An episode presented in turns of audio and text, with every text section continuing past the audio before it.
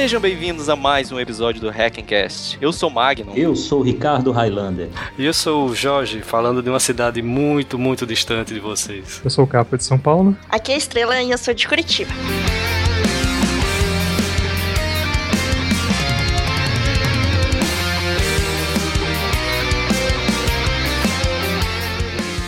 E é isso aí, pessoal. Estamos hoje com um time de convidados para falar de um assunto bem legal, que como vocês já viram aí, a gente vai falar de Star Wars. Mas antes da gente entrar no assunto, vamos falar um pouco dos convidados. Daniel, fala um pouco de você, cara. Então, sou coordenador da seção de edição, né, do pessoal dos Dragões de Garagem, que é um podcast de ciência. Trabalhamos também com os episódios de Star Wars recentemente.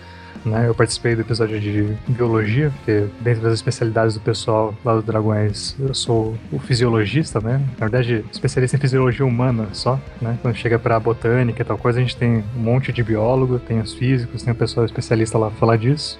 E fui convidado aqui para ser um pouco menos técnico e científico dessa vez e falar mais de, da minha fanboyzice de gostar de Star Wars. Legal, Daniel, é que você falou: ah, a gente acabou de gravar sobre Star Wars, tá? Não sei o quê, só que o nosso episódio, sei lá, vai sair no ano que vem. É. Deixa de drama, cara. a nossa produtividade de, de, edição tá uma beleza. Vai sair nossa. próximo do episódio 8 já. E você, Estrela? Fala um pouco de você. É, meu nome é Estrela, eu... Não, mas peraí, fala seu nome completo, que eu sempre tive curiosidade de como é que pronuncia, porque eu sempre te chamei de Estrelas... ah, ó, meu nome completo é gigante. Sério? Então, mas eu vou falar Estrela Mariana Brooks von Steinkirch Souza. Caramba, eu queria ter um nome imponente assim. Iria abrir muitas portas, né, cara? Com certeza. Ou não, porque cansa de digitar tudo. É. Putz, eu achando meu título de Highlander mó foda. É, perdeu, cara, perdeu. Acabei até esquecendo de brincar com o nome do, do Daniel também, de Capua. Eu esqueci de perguntar quando que você saiu lá da Itália. Pois é, meu, pior que é daí mesmo, viu? É, esses nomes assim, tipo da 20, né? Se não tem nome, aí você é da cidade. é, é, o cara lá da, que veio daquele canto lá. E eu muito tempo chamava Daniel Capuá, só que aí. Não, é Capua. Bem, mas voltando, Estrela, se apresenta aí, quem é você? Então, quem já me conhece provavelmente é do SciCast, que eu gravei bastante tempo por lá. Mas eu sempre tô por aí gravando alguma coisa, algum podcast ou outro, sim. Mas se alguém quiser saber onde é, me segue no Twitter, que é arroba estrela underline underline. E às vezes eu posto lá onde que eu apareço. Isso aí. Cachê é negociável também, tá? A gente tá pegando 10% aí. Cuidado, viu, Estrela? Que todos os cheques que o, que o Magno me passou, todos voltaram. nem pagamento agora. Já tem dois anos nessa merda e nenhum pagamento entrou até agora.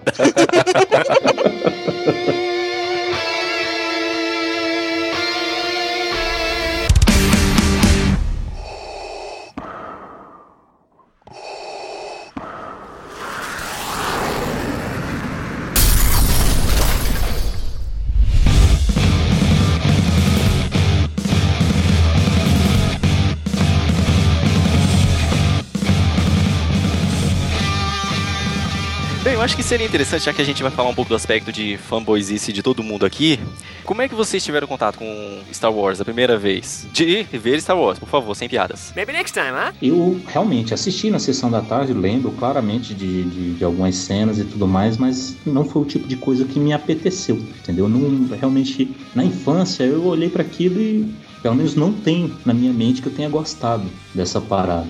É, para mim, não os filmes da sessão da tarde realmente eram mais, sei lá, curtindo a vinda doidado, te pego lá fora.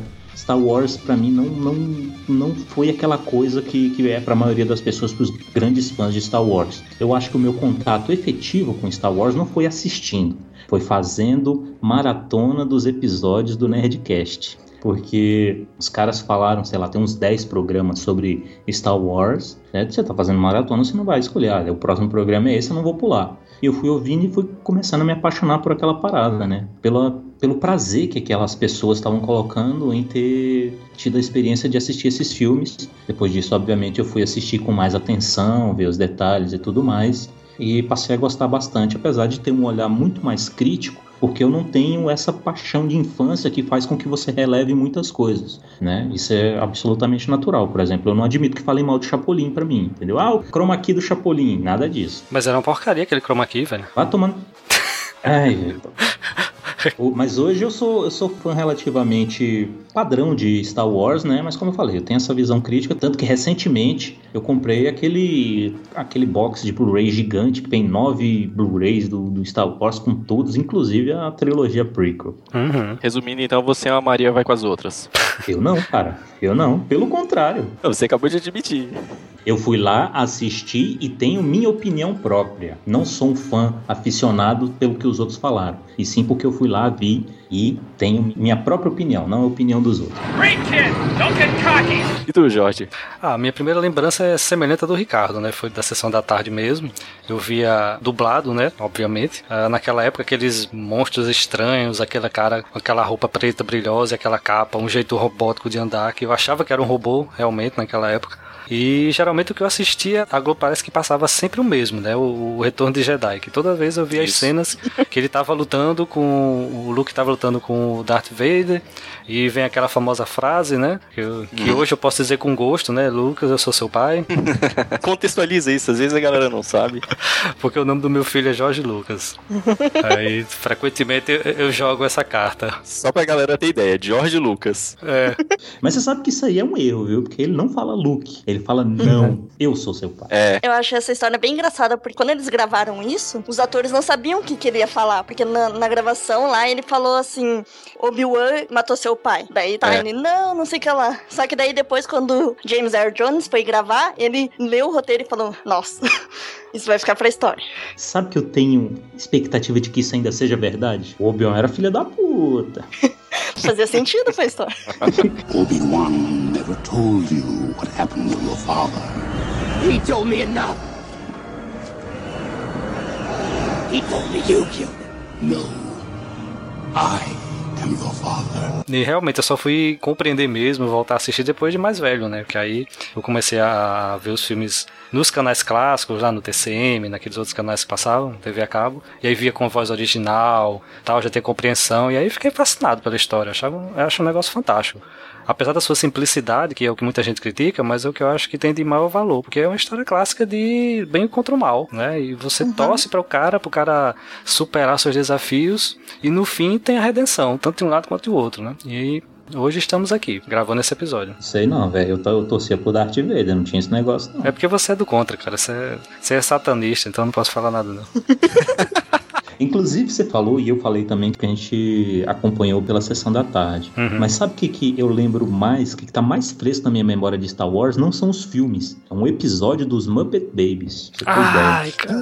Putz, eu lembro disso também. Não, não me lembro. Eu lembro. Não, tá brincando. Não, lembro. É, assim, eu não lembro dos detalhes, né? Mas eu lembro que tinha, assim, Muppet Babies envolvia muita cultura pop, né? Eles tinham muita referência e tal. Era maneiro, era maneiro. Eu acho que o animal era o Darth Vader. O Muppet Babies era os precursores dos Simpsons, né, cara? Pois é, cara. Agora eu não tenho mais certeza, mas eu lembro desse episódio muito bem. Eu lembro. Eles faziam muito esses links com a cultura pop mesmo. Faziam. É, Estrela, qual é a sua primeira lembrança de Star Wars? Então, a minha primeira lembrança de Star Wars, eu não lembro, porque acho que eu cresci muito desse universo, assim, já existia ali, todo mundo falava sobre isso. Eu lembro que eu era muito traumatizada, que todo mundo falava que ia destruir a Estrela da Morte, daí eu ficava assim, tipo, o quê? Vou me matar que que na Estrela. A ver com isso? porque todo mundo me odeia, era, era meio traumático isso, até que eu lembro que a minha irmã me explicou o que, que era a Estrela da Morte e tal, e falou que destruía planetas. Daí eu falei assim, nossa, eu sou malvada, peraí, não sei o quê. Peraí, é sério isso? Não era piada, não? Eu era muito pequena. Pra você ver como a coitada sofria bullying na infância, né? Caraca, eu tava achando que você tava falando de brincadeira. não. Não, é verdade. Caramba. Tadinha. Pois é. Ah, esse é um dos poucas coisas que aconteceu. Mas daí, hoje em dia eu gosto da Estrela da Morte. Você torce pelo Darth Vader também. Quando eu era criança, eu achava um absurdo as pessoas torcer pro Darth Vader. Falei assim, como assim torce pra ele? Eu achava um absurdo as pessoas, mas hoje em dia eu acho que eu não torço pra ninguém. Ai, ai, só tá me vindo na cabeça agora os flashes do episódio dos Muppets Babies lá. Era o tomate da morte. É isso mesmo!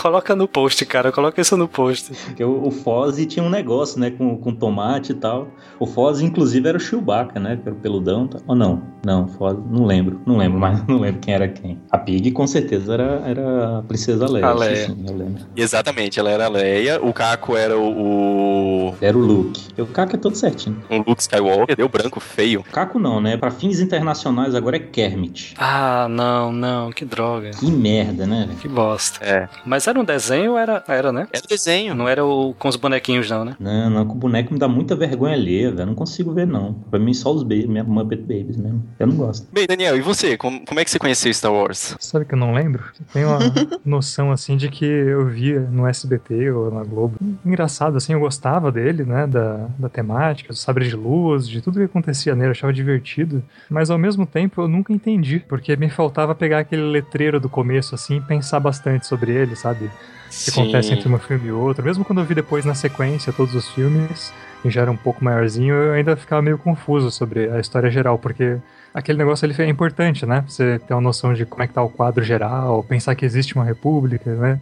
Ter todo aquela, aquele espaço negativo, né? Aquela coisa toda que não aparece no filme, mas você tá informado que existe, né? Aquele contexto. Inclusive o Jorge Lucas. O Jorge Lucas coloca muito essa questão política no- nos filmes, né? Fica até.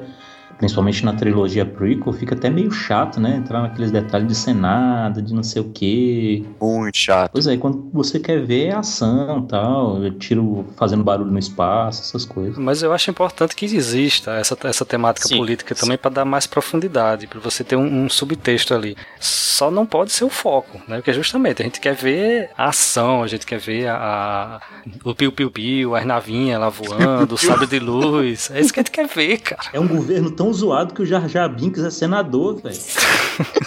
Não, esse cara esquece isso, cara. Esquece essa parte, esquece. nunca esqueceremos, nunca podemos esquecer. Mas vocês acham que Star Wars é pra criança? Eu acho que também é pra criança. Acho que a criança que ela vê, ela vai ver uma coisa, e você, quando é mais velho, você entende outra. Como toda boa obra, né, de ficção. E você tá reclamando do Jar Jar Binks, que é pra criança. Desnecessário, desnecessário. Enfim, esqueçam Jar Jar Binks, vamos continuar. Já que ninguém me pergunta, eu vou falar. Eu não lembro direito também quando foi assim que eu comecei a ter noção do que era Star Wars. Também era esse negócio de passava na TV, a gente via e junto com milhões de outros filmes, com aquele filme que o, o menino jogava fliperama e vinha uma nave espacial buscar ele pra salvar a galáxia, sabe? E tudo se misturava, assim, até você conseguir se distinguir o que, que era o que. É, eu não tinha muita noção do que, que era Star Wars, mas eu lembro de ver muito o filme, eu lembro de cenas específicas, tipo, eles destruindo a Estrela da Morte, eu lembro daquela cena da guerra na floresta que os Ewoks ajudam, sabe? Essas cenas, assim, muito pontuais eu lembro. Mas eu comecei a ter paixão de verdade pelo filme foi quando eu tinha um 486 e tinha, junto com o, o CD-ROM, que a gente comprava o drive de CD-ROM, via um. E, e a Sound Blaster 16 veio um, um CD com um jogo chamado Dark Forces, que a gente jogava em primeira pessoa, com rebelde e tudo, era legal pra caramba. E também tinha aquele jogo da X-Wing, no 2. Cara, esse jogo, todo mundo falava desse jogo X-Wing, muito tempo depois eu fui entender que era relativa ao universo de Star Wars. E eu achava parecido, digo, caramba, os caras copiaram essa nave de, de Star Wars, não sei o que. É, é, tipo assim, pirataria, pensando, né? Que merda. Muito tempo depois é que eu fui captar que era a nave de Star Wars.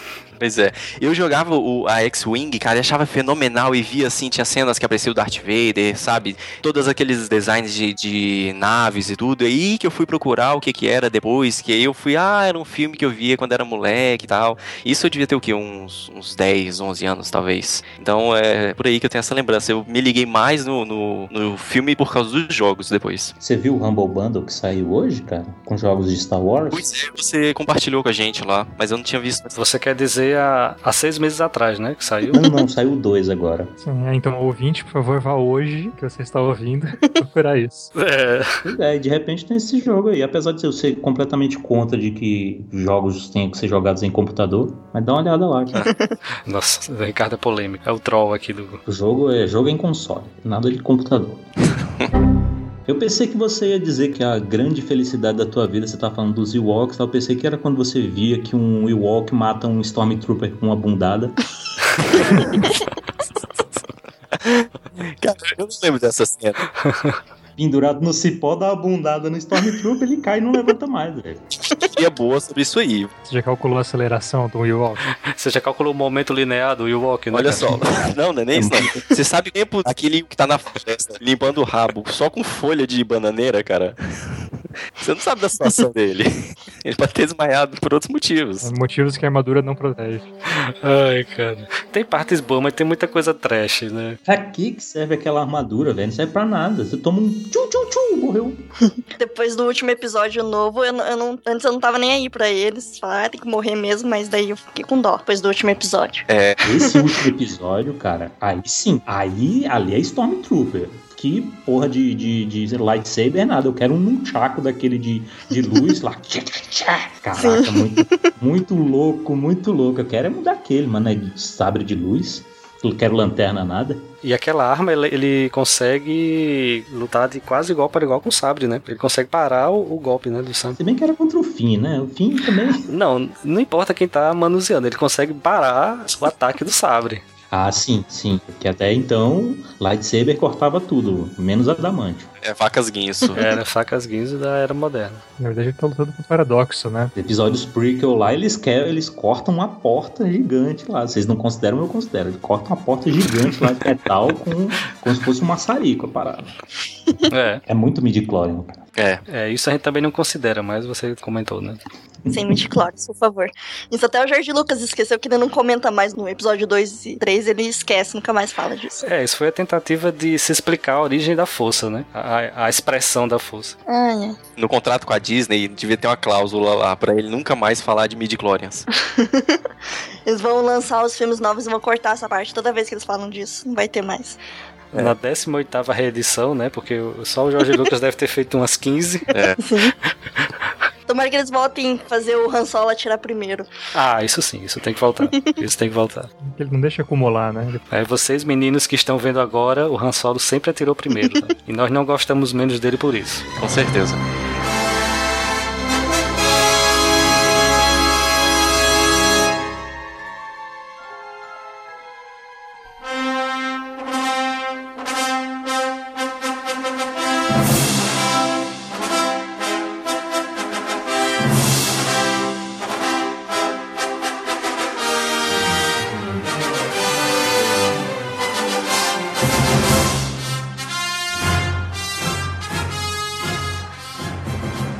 Já que a gente tá aqui falando dessas coisas, vamos primeiro falar um pouco de história, né, Pra situar todo mundo.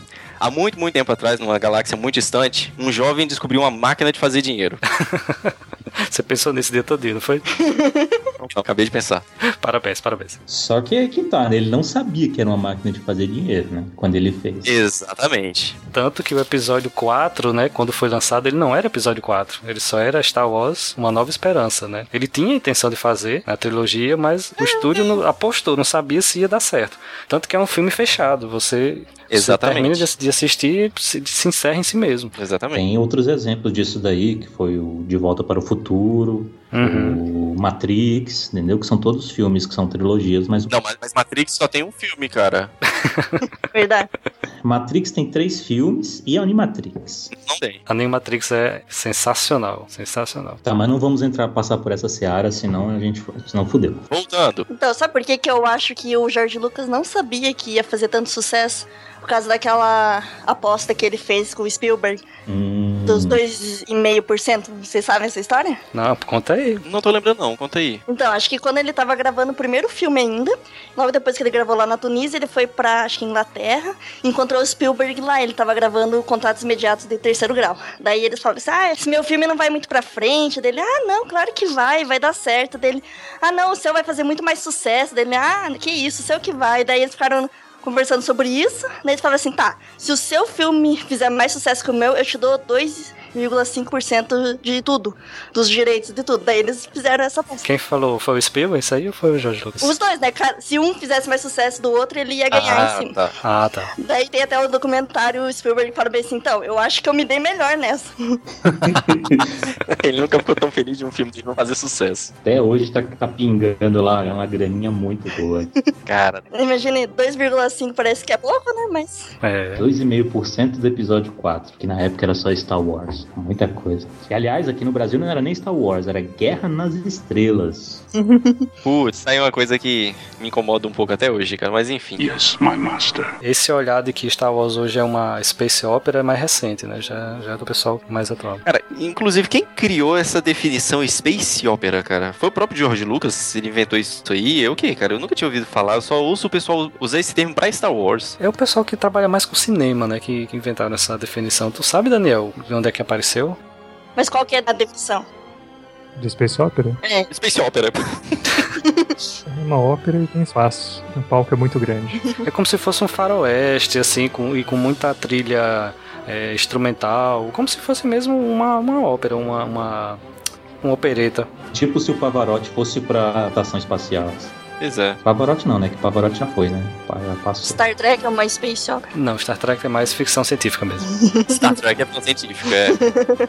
Hum, que mais que é space opera? Pra mim, só Star Wars. É John Carter, John Carter? sim. Não, cara, John Carter não. Você pode pensar, de certa forma, segue os mesmos princípios, como capa-espada. Cara, me dá uma raiva desse filme, o John, John Carter, Ah, velho. o filme não é bom. Me dá uma raiva. Não, o filme foi uma bosta, a adaptação foi uma bosta. Carter veio do livro. Mas falam muito bem do livro. Porque, eu não sei, cara. Porque pra mim ia ser mais crível se ele desse aqueles pulões aqui na Terra do que em Marte. Do que dizer, ah não, a gravidade em Marte é mais leve, então eu viro o Hulk aqui. Cara, isso não desceu. Eu não sei, eu não, confesso que eu não sei como é que é o original. Se o original é assim também, né? Então, lá na, sei lá, no início do século XIX, século XX, com certeza isso fazia sentido. Hoje não faz sentido nenhum. Tá, quer um exemplo melhor? Um exemplo melhor é 2001, tá? Odisseia no Espaço. Mas não é ficção científica também? Rapaz, é, você me pegou, você me pegou. Por que não pode ser várias coisas também? É. É, ouvintes, por favor, Tá ajudem-nos, ajudem-nos, estamos confusos. Coloque aí nos comentários que porra é essa de Space Opera, né? É o 2001. Space Opera é sinônimo de Star Wars, que parece que só usa nesse. pra se referir a Star Wars.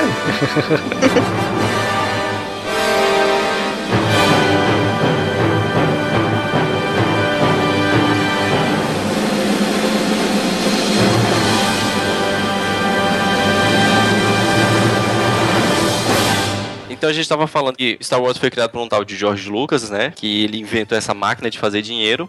E ele foi influenciado por vários gêneros, né? Cinematográficos, como filmes orientais, faroeste, filme de guerra, mitologia medieval, tudo isso. Dá pra sentir bastante quando você assiste o filme que realmente parece um, um conto fantástico que se passa no espaço, né? Até o pessoal sempre fala, ah, pela abertura você já sente que parece aqueles livros infantis que falam ah, muito tempo atrás, num reino muito distante. Ele começa com esse motezinho também. Que virou marca registrada, né? Aquele letreirozinho inclinado. Sim. Isso, inclusive, é do, do Flash Gordon. Flash Gordon é exatamente isso, entendeu? As letras inclinadas subindo, se vocês procurarem nos episódios antigos.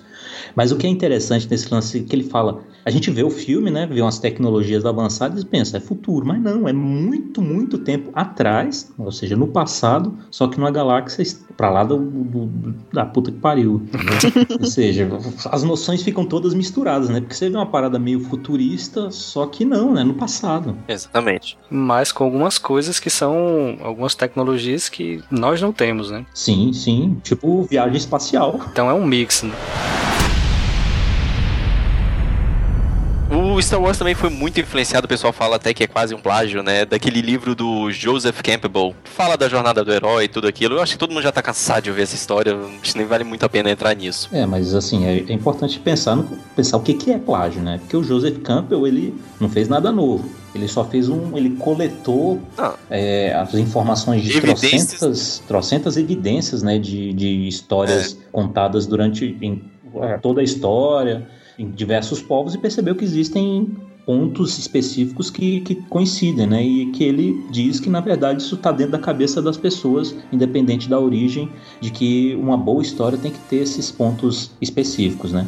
O que não significa que É. todas as histórias vão ter, mas se elas se, é se uma história tiver pelo menos boa parte desses pontos, desses personagens específicos, você vai considerar ela como sendo uma boa história. E, inclusive, eu, quando vou assistir cinema com a minha esposa, com meu filho, eu já con- contei para ele sobre esse lance, né, da trajetória do herói. Quando você percebe que o herói vai pra aventura, vem o chamado ele fala, não vou. Eu falei, ó, trajetória do herói. Eles, ah, olha aí. Olha, você, você é um pai. Gostei, você é um pai, você é um pai admirável. Gostei, gostei. Eu já acho que assistir filme com você deve ser um pé do saco. Algo que me chamou a atenção sobre essa questão da, da influência é sobre o próprio nome Jedi, cara, que eu tava pesquisando pra pauta, foi que eu descobri que ele é derivado de Jidai Geki, não sei se pronuncia assim em japonês, que é o nome que se dá às narrativas das histórias japonesas sobre samurais. É, eu também aprendi isso agora, minha cabeça explodiu. É, eu não é. sabia não. Antigamente eu chamava de Jedi. Didi. Só, Jedi, é. É engraçado que, pela derivação do Jedi Geek, o Jedi em é, japonês, né, se escreve J-I, né, no Romanji, né, trazendo para nossos caracteres, é J-I-D-A-I. Então a pronúncia seria algo como Jedi. Hum. Uhum. Então, então não faria sentido né, ler como Jedi. A gente lê Jedi quando né, vê já em, em inglês e traz pra pronúncia em português, né? É, porque ele, ele praticamente ele transformou no inglês a pronúncia, né, do japonês. Que Sim, porque ele tá fazendo a palavra nova dele, né? Então, por conta da fonética diferente. É, é exatamente. que ele ia respeitar a língua japonesa? É. E ninguém ia pronunciar, ia falar Jaidei, né, em inglês. Exato. Ficar tosco, ia Mas a gente nem precisa entrar muito nesse assunto, mas a gente sabe que todo Star Wars tem um- uma relação muito interessante com o idioma português, né? Sim. É, eu não queria puxar agora.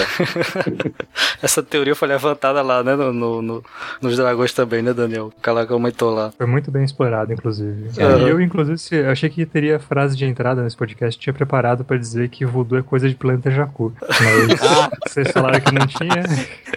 Cara, eu passei o filme inteiro pensando nisso pra fazer quando a gente gravasse. Eu não esqueci? Olha só. Que droga. Foi um puta milagre que eles não mudaram o nome do planeta, né? Porque nos casos anteriores eles sempre É. adaptada nos nomes dos personagens. Sim. Capitão Panaca, Conde Dooku, essas coisas. Sempre davam uma, uma mu- mudadinha. Tinha também o Capitão Tifo. O Jedi se fudias lá. Cipodias, Princesa Amidala. Tudo, tudo- caraca, velho. Acho que tem, tem um brasileiro na- nessa merda, só, só de zoação, só de ruê. Ele, não, vamos, vamos combinar. Vamos combinar qual vai ser o nome de alguns, de alguns personagens aqui, alguns planetas e tal. É, eu tenho informações especiais sobre esse brasileiro, hein? Cara, se tiver um brasileiro, isso aí deve ser a maior trollagem da história, cara, porque já se arrasta muitos anos. Eu conheço esse brasileiro não como o- o brasileiro do Star Wars, e sim como o estagiário do Gladiador. Como assim, velho? Ele tem outros filmes na carreira. Ele fez, com certeza, ele que fez o, o cartaz australiano de Tartarugas Ninja. E ele, possivelmente, sei lá, se formou em letras, sabe? Então as pessoas vão falar, não, eu preciso de uma linguagem específica aqui, uma coisa, dá pra esse cara. Ele resolve, ninguém fala português lá, passa, e depois a gente descobre aqui.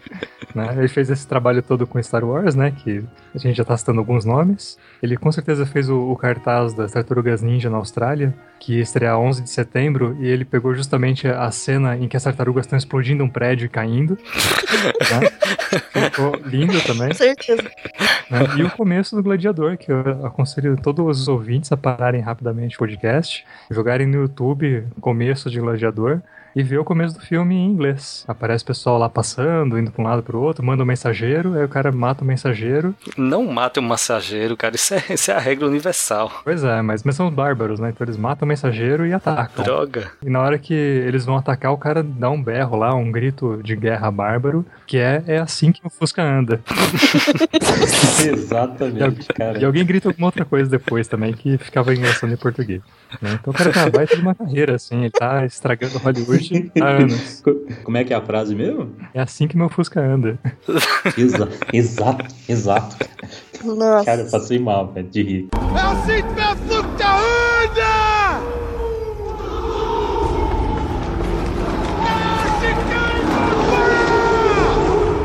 É assim que meu Fusca anda. Muito bom, muito bom. Cara, excelente, cara. Ele deve ter justificado, né? Não, isso aqui é uma linguagem X, né? Antigui, antiquíssima, né? Estão sendo radicais dessa palavra pra formar isso, É, eu peguei coisas aqui do antigo valeriano, né? né?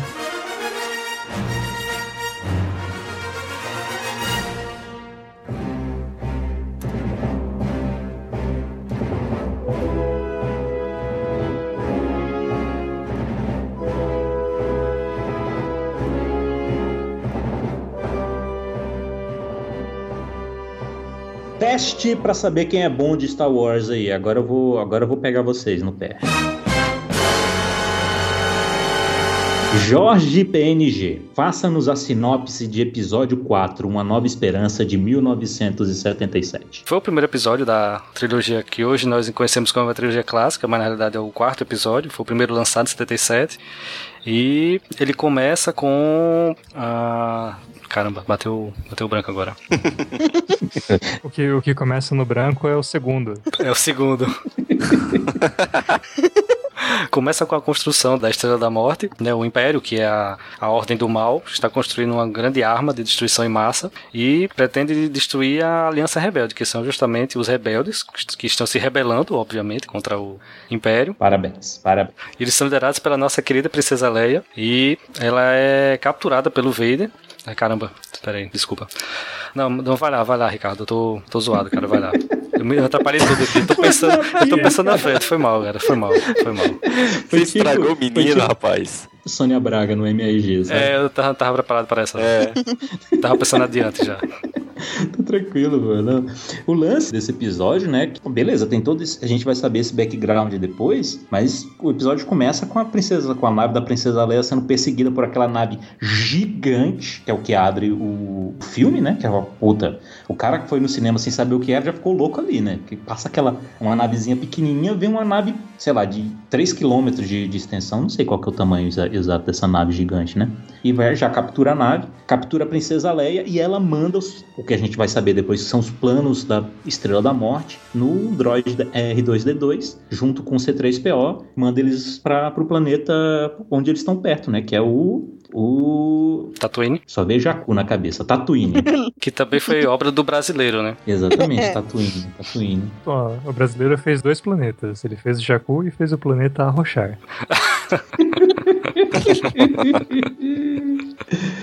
Os droids caem nesse planeta, são capturados pelos anões do, desse filme, né? Que todo filme tem algum tipo de anão, né? São o- os anõezinhos desse filme. Que raça é aquela? Tusky, Tusky Riders? Não, não lembro qual é o nome. É tipo o gorpo que anda no chão, saca? Eles são capturados pelos gorpos que andam no chão e são vendidos para a família do Luke, né? Que a gente vai conhecer o Luke, que é um, um miserável lá que trabalha numa fazenda que a gente não sabe ainda o que, o que que é, né? Mas as grandes coincidências da história vão fazer a gente saber quem ele é, que é muito importante para a história. Que é um cara que trabalha numa, numa fazenda de umidade, né? Como, como é que é o, como é que é o termo? É vapor, não é? Uma coisa assim, né? E eles estão precisando de droids, eles acabam comprando, né? Pra você ver que os caras já, já gostam de um contrabando lá, né? Compra coisa roubada, essas coisas, compraram os droids lá. E eles acabam descobrindo que tem um- os planos na Estrela da Morte. É, nesse, na verdade, ele não vê que são os planos da Estrela da Morte, ele vê um pedaço da, da, da mensagem que é da Princesa Leia, ele já fica doidão ali pela própria irmã. Sem saber. e é isso que impulsiona ele pra história, pra ele correr atrás do tal Obi-Wan Kenobi, que a- adotou o incrível nome que ninguém vai descobrir que ele é de Ben Kenobi. E ele corre atrás desse Ben Kenobi, que a partir de lá vai ter o chamado da aventura. Eles vão tocar pra frente. Essa é a sinopse. Você só esqueceu de citar, cara, que quando o Darth Vader entra na, na nave da, da Princesa Leia, cara, tem uma cena muito boa que ele vai andando no corredor assim, com um monte de gente caída, aquela fumaça, ele olha pra um lado e pro outro e fala: Eu quero só ver quem que vai varrer essa porra toda. Eu pensei que você ia dizer que ele perguntou: quem pegou meu fone? É, é, é- é a primeira cena. Ah, eu sou, eu sou apaixonado por aquela redublagem, cara. Você foi falando aí, eu só fui lembrando do, do pai do Luke comprando o, o C3PO e o C3PO lá. Quá, quá, quá, quá, quá, quá. Seu roubou é um pato, porra. Pato é a puta que te pariu. Ai, velho, muito bom, é muito bom. Mas o Obi-Wan Kenobi, velho, caraca, o bicho é muito zoado. Ele, não, vou ficar escondido aqui nesse planeta, mas eu vou mudar meu nome pra uma coisa que ninguém vai perceber. Meu nome é Obi-Wan, vou me chamar de Ben.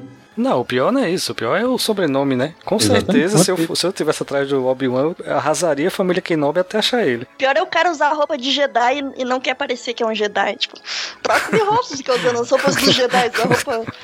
Né? Sei lá, coloca uma, uma roupa normalzinha. Aquela teoria do pessoal do Nerdcast lá, né, de que, na verdade, ele não- usa roupa de, de Jedi, ele usa roupa de, Exatamente. da galera de Tatooine. né? Todos os Jedi usam a roupa do Tatooine. É, então, por acaso nos prequels é também o uniforme oficial adotado, né? Porque lá na Exatamente. Ordem Jedi todas as criancinhas têm o uniforme de pijama de Tatooine.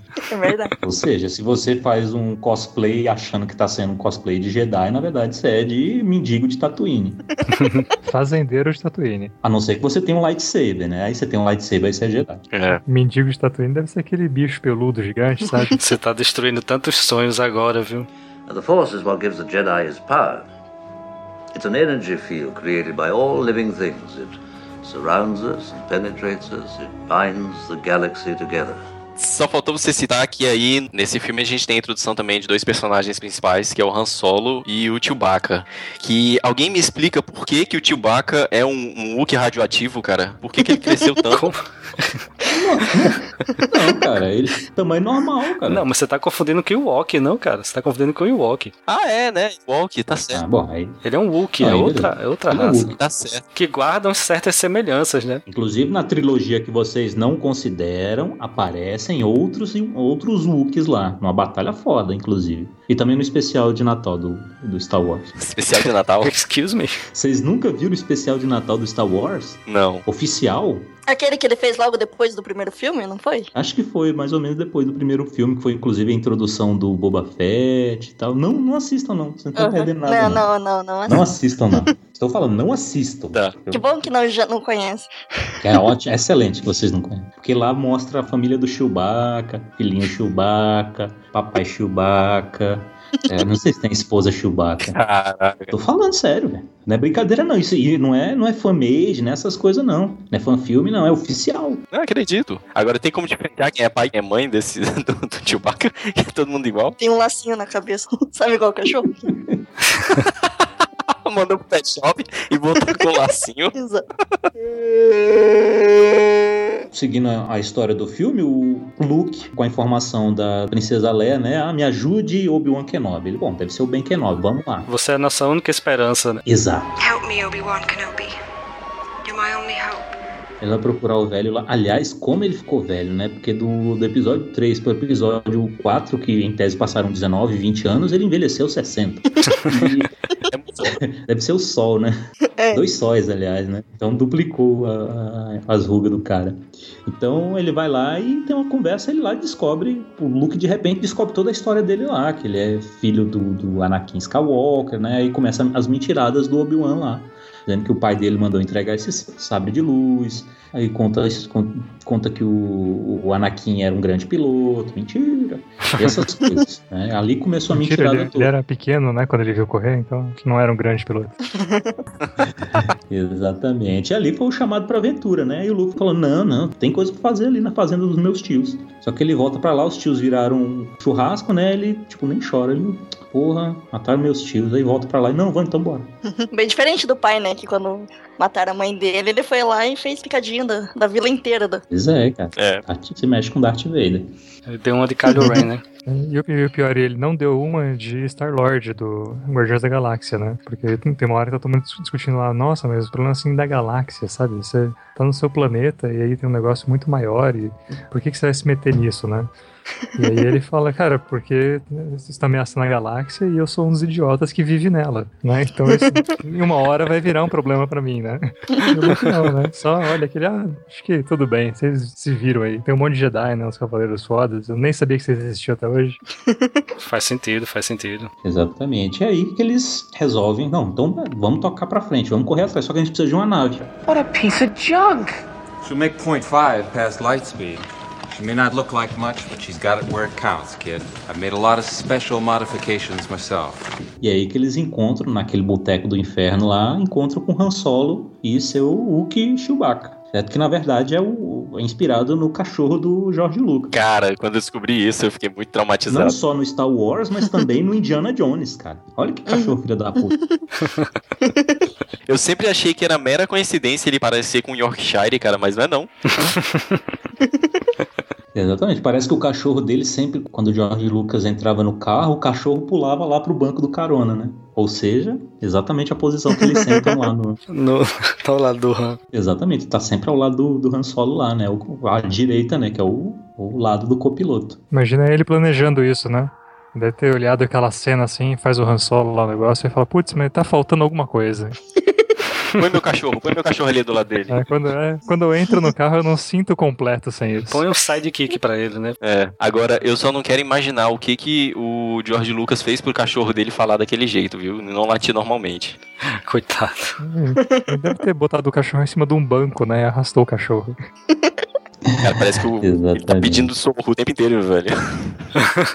Tá, o filme, de um modo geral, eles seguem numa aventura pra tentar chegar na Estrela da Morte. Eles invadem e na, na invasão, né, o Obi-Wan tem uma luta com Darth Vader e ele acaba se deixando, eu ia dizer se suicidando, mas não, né, ele É, quase. deixa o, o- deixa o Darth Vader matar ele, né? I've been waiting for you, Obi-Wan. We meet again at last. The circle is now complete. When I left you, I was but the learner. Now I am the master. Only a master of evil, Darth. Mas enfim, aí é, usando os planos da Estrela da Morte, eles percebem que tem, tem um buraco que vai direto até o centro da, da, da- da merda toda. Basta você jogar uma bomba lá dentro. Só que você tem que ser um piloto muito foda pra conseguir fazer isso, né? E por acaso, o Luke é um piloto muito foda que tá no lugar certo na hora certa e que ainda por cima tem a força. Uhum. Então ele consegue dar um tiro que faz uma curva aí. Um tiro que faz uma curva e desce certinho sem É a força? Era isso que eu falar. é bom, é, é aquela coisa, né? No, no Star Wars, tudo que você não entende, ah, é a força. É a explicação. Não, não, tem coisa que a E- gente não entende que tem que ser o hiperespaço.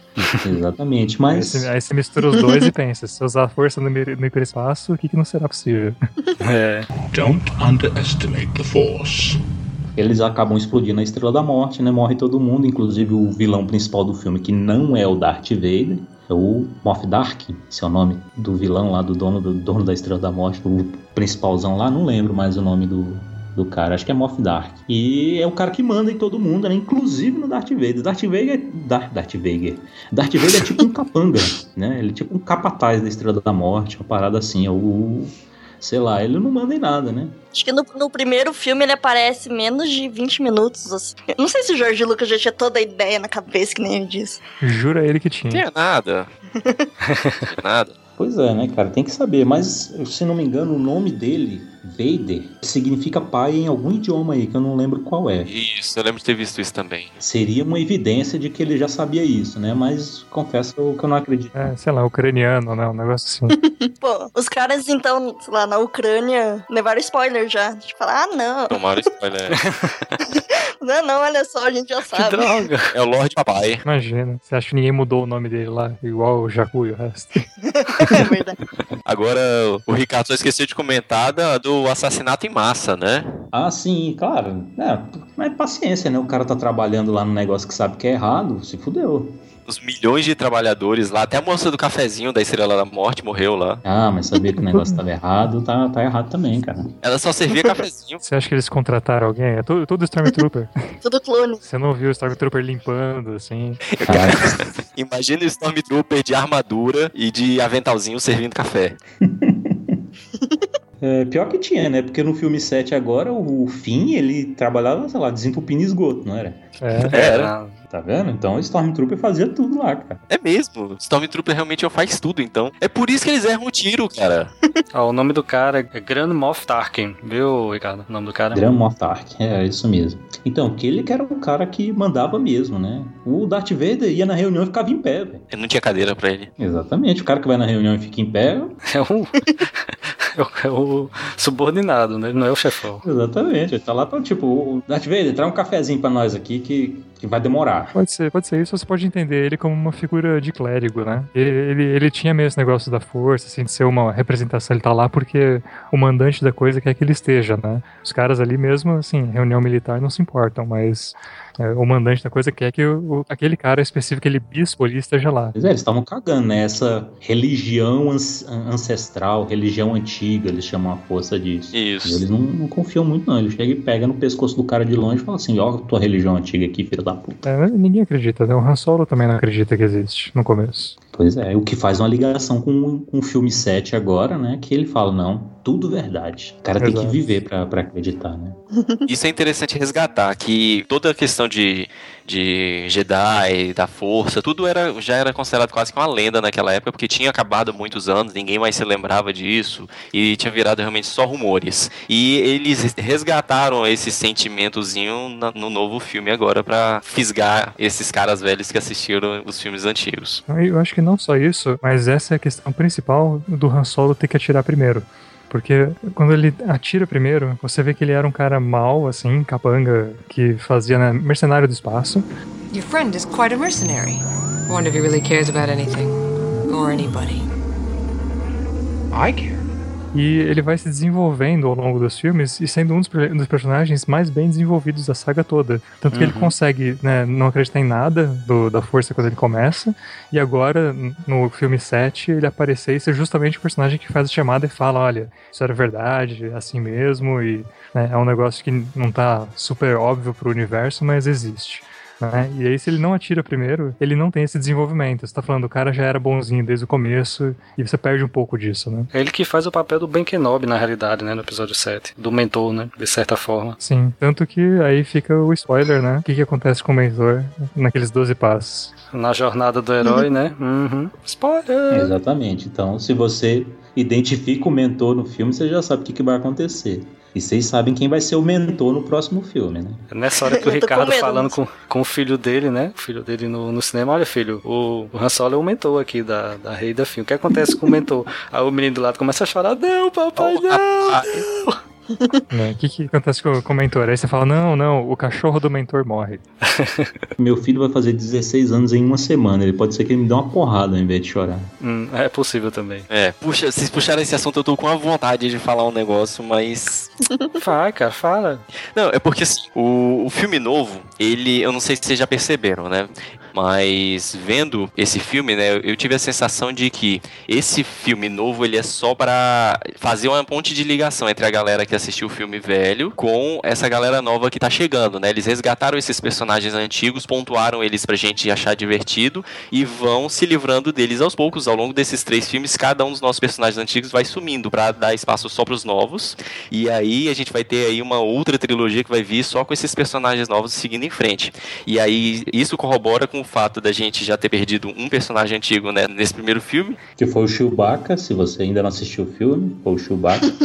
É. O próximo mentor também vai pro espaço. Aí ficam só dois personagens antigos, sendo um deles animal. E a gente sabe que ninguém mata cachorro em filme. Então, Exatamente. três filmes pra três almas, né? exatamente. Ah, é. Se bem que o Luke ainda pode virar fantasma, né? Vai, ele vai virar fantasminha no, pra, ficar, pra aparecer no terceiro filme, pode ter certeza. No nono, né, no caso. Nova, novíssima trilogia. É, se ele não for um fantasma do tipo o pai do Superman, tudo bem, né? É. Tem. Se ele aparecer na cena final, assim, com um monte de Ewok fazendo festa, ótimo, tá ótimo. Pode, pode ir. Ai, ai. Inclusive, isso me lembra um ponto, porque a gente tá falando de pontos específicos assim, né? Contando a história e lembrando coisinhas aqui e ali. Tem uma, uma piada engraçada que é do. Alguém reparou, acho que foi lá no Dragões, que o Obi-Wan é o primeiro fantasma cansado da história do, do cinema.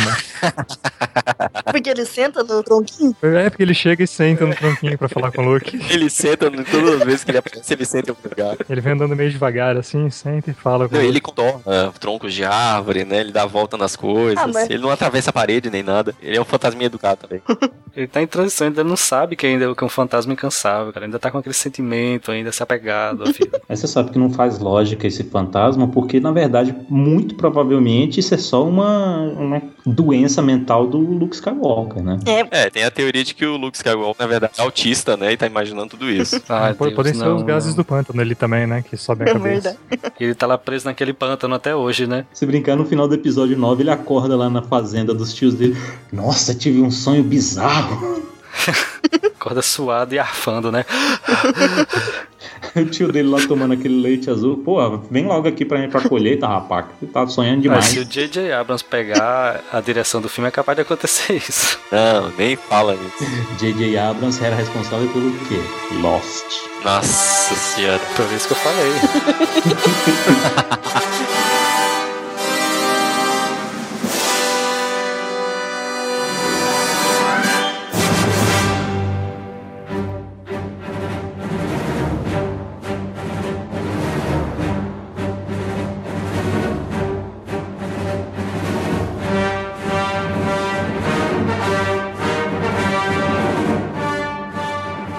Episódio 5, Império Contra-Ataque. Esse é o filme do Darth Vader. É, eles perceberam que o Darth Vader tava fazendo sucesso e fizeram um filme só pra ele, praticamente. Eles tiveram a boa ideia de não matar o Darth Vader, né? Botaram ele naquele, naquela navezinha dele lá que tem um formato que só ele tem, né? Saiu voando lá pelo espaço. Pra quem faz filme, pode ter acontecido até mesmo depois, porque assim, já era comum naquela época a prática de se exibir, né? Pra plateias públicos seletos, né?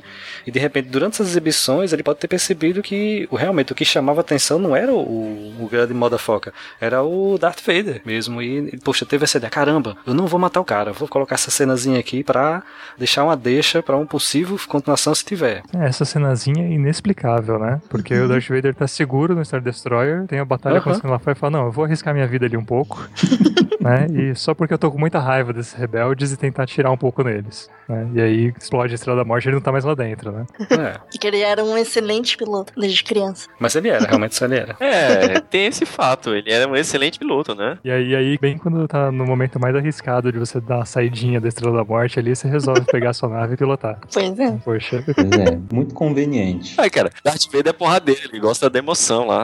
Muita raiva, cara. Sair correndo assim com This is not gonna work. Why didn't you say so before? I did say so before. A música mais marcante da trilha sonora do Star Wars, para mim, claro, é a Marcha Imperial, não sei para vocês, mas ela só aparece nesse filme. Né? A gente fica pensando, ah, Darth Vader, episódio 4 já tinha Marcha Imperial, e não, né? Aparece só nesse filme, que é onde o, eu esqueci o nome do cara aqui, é Heresia, qual quem é que fez a, a trilha sonora? John Williams. John Williams. Eu sou péssimo com nomes. Então, cara, foi muito foda, porque esse é o filme do Darth Vader, né? Onde ele tá solto, tá? Assim, no primeiro filme ele, ele fica, assim, ele é todo estridente, fica fica dando faniquito e tal. Não é isso não, ele é todo Lorde, entendeu? O que é um paralelo com quem? Que começa o filme, o sétimo episódio, dando faniquito, que no próximo vai aparecer mais comedido. quem será? É verdade, eu não tinha pensado nisso. será que vai aparecer comedido? Sei não, cara. Eu aposto. Ele vai terminar o treinamento dele, né? Não tinha parado que explicava isso? Do Darth Vader tá, assim, se submetendo às ordens do pessoal lá até a Estrela da Morte está pronta, e aí quando ela fica pronta, ele já começa, né, o plano muda, o Imperador manda, sei lá, um, um Skype lá para ele também fala, ô, oh, agora a coisa está pronta, não precisa mais ficar pagando aí de, de babaca, não precisa... Porque ele meio que muda no final, assim, e começa, né, a tomar uma postura diferente. No segundo filme ele realmente parece totalmente diferente. Mas tinha alguma coisa no roteiro que justificava isso. Mas talvez porque o, o, o chefe, né? Digamos, o chefe dele morreu na, na, na Constrela da Morte, né? Então ele não tinha mais a quem, a quem responder. Será que era isso? Pode ser, pode ser. Eu não sei. Mas ele ainda não tava lá com o Imperador? Sim, mas ele respondia diretamente ao Imperador agora, né? De certa forma ele tava mais solto mesmo, com mais poder. O filho, né? É, sentiu também o Luke, é. Cara, dá pra justificar isso com muita coisa. Dá pra justificar isso por ele ter encontrado o Obi-Wan, dá pra ter justificado que ele sentiu na força o filho dele ele, sabe? Tanta coisa que dá para botar. Sim, então, é que eu tô pensando assim, por que que ele deixava os, os caras lá, os militares, pisarem nele? Por que que ele é, não se importava e abaixava a cabeça. Aham, uhum, sendo tão poderoso, por que ele deixava isso acontecer? Boa pergunta. Exato. Porque o Jorge Lucas não se tocou na hora e fez de qualquer jeito. Eu acho que é essa mesmo. Eu acho que essa é. Então, isso é o que realmente aconteceu, mas existe também uma teoria que explicava isso. Falava, ó, até aqui acontecia isso. Então, por mais assim que o Jorge Lucas não tenha pensado nisso, faria sentido ele baixar a cabeça até certo ponto no filme e daqui para frente ele não se importar mais com isso. Só que eu não lembro o que que era. Ouvintes hum. nos ajudam. Não, também, também passou por Use the Force, Luke. Let go. Tem uma teoria boa também que o Darth Vader era, era aquele funcionário velho de casa, já antigo, já que já não tá mais com saco pra nada, sabe? O pessoal fala as coisas, ele é isso aí mesmo, é, eu sou, sou velho mesmo. Lembrou a pessoa que eu conheço. Imagina a rescisão desse filho da puta. exatamente.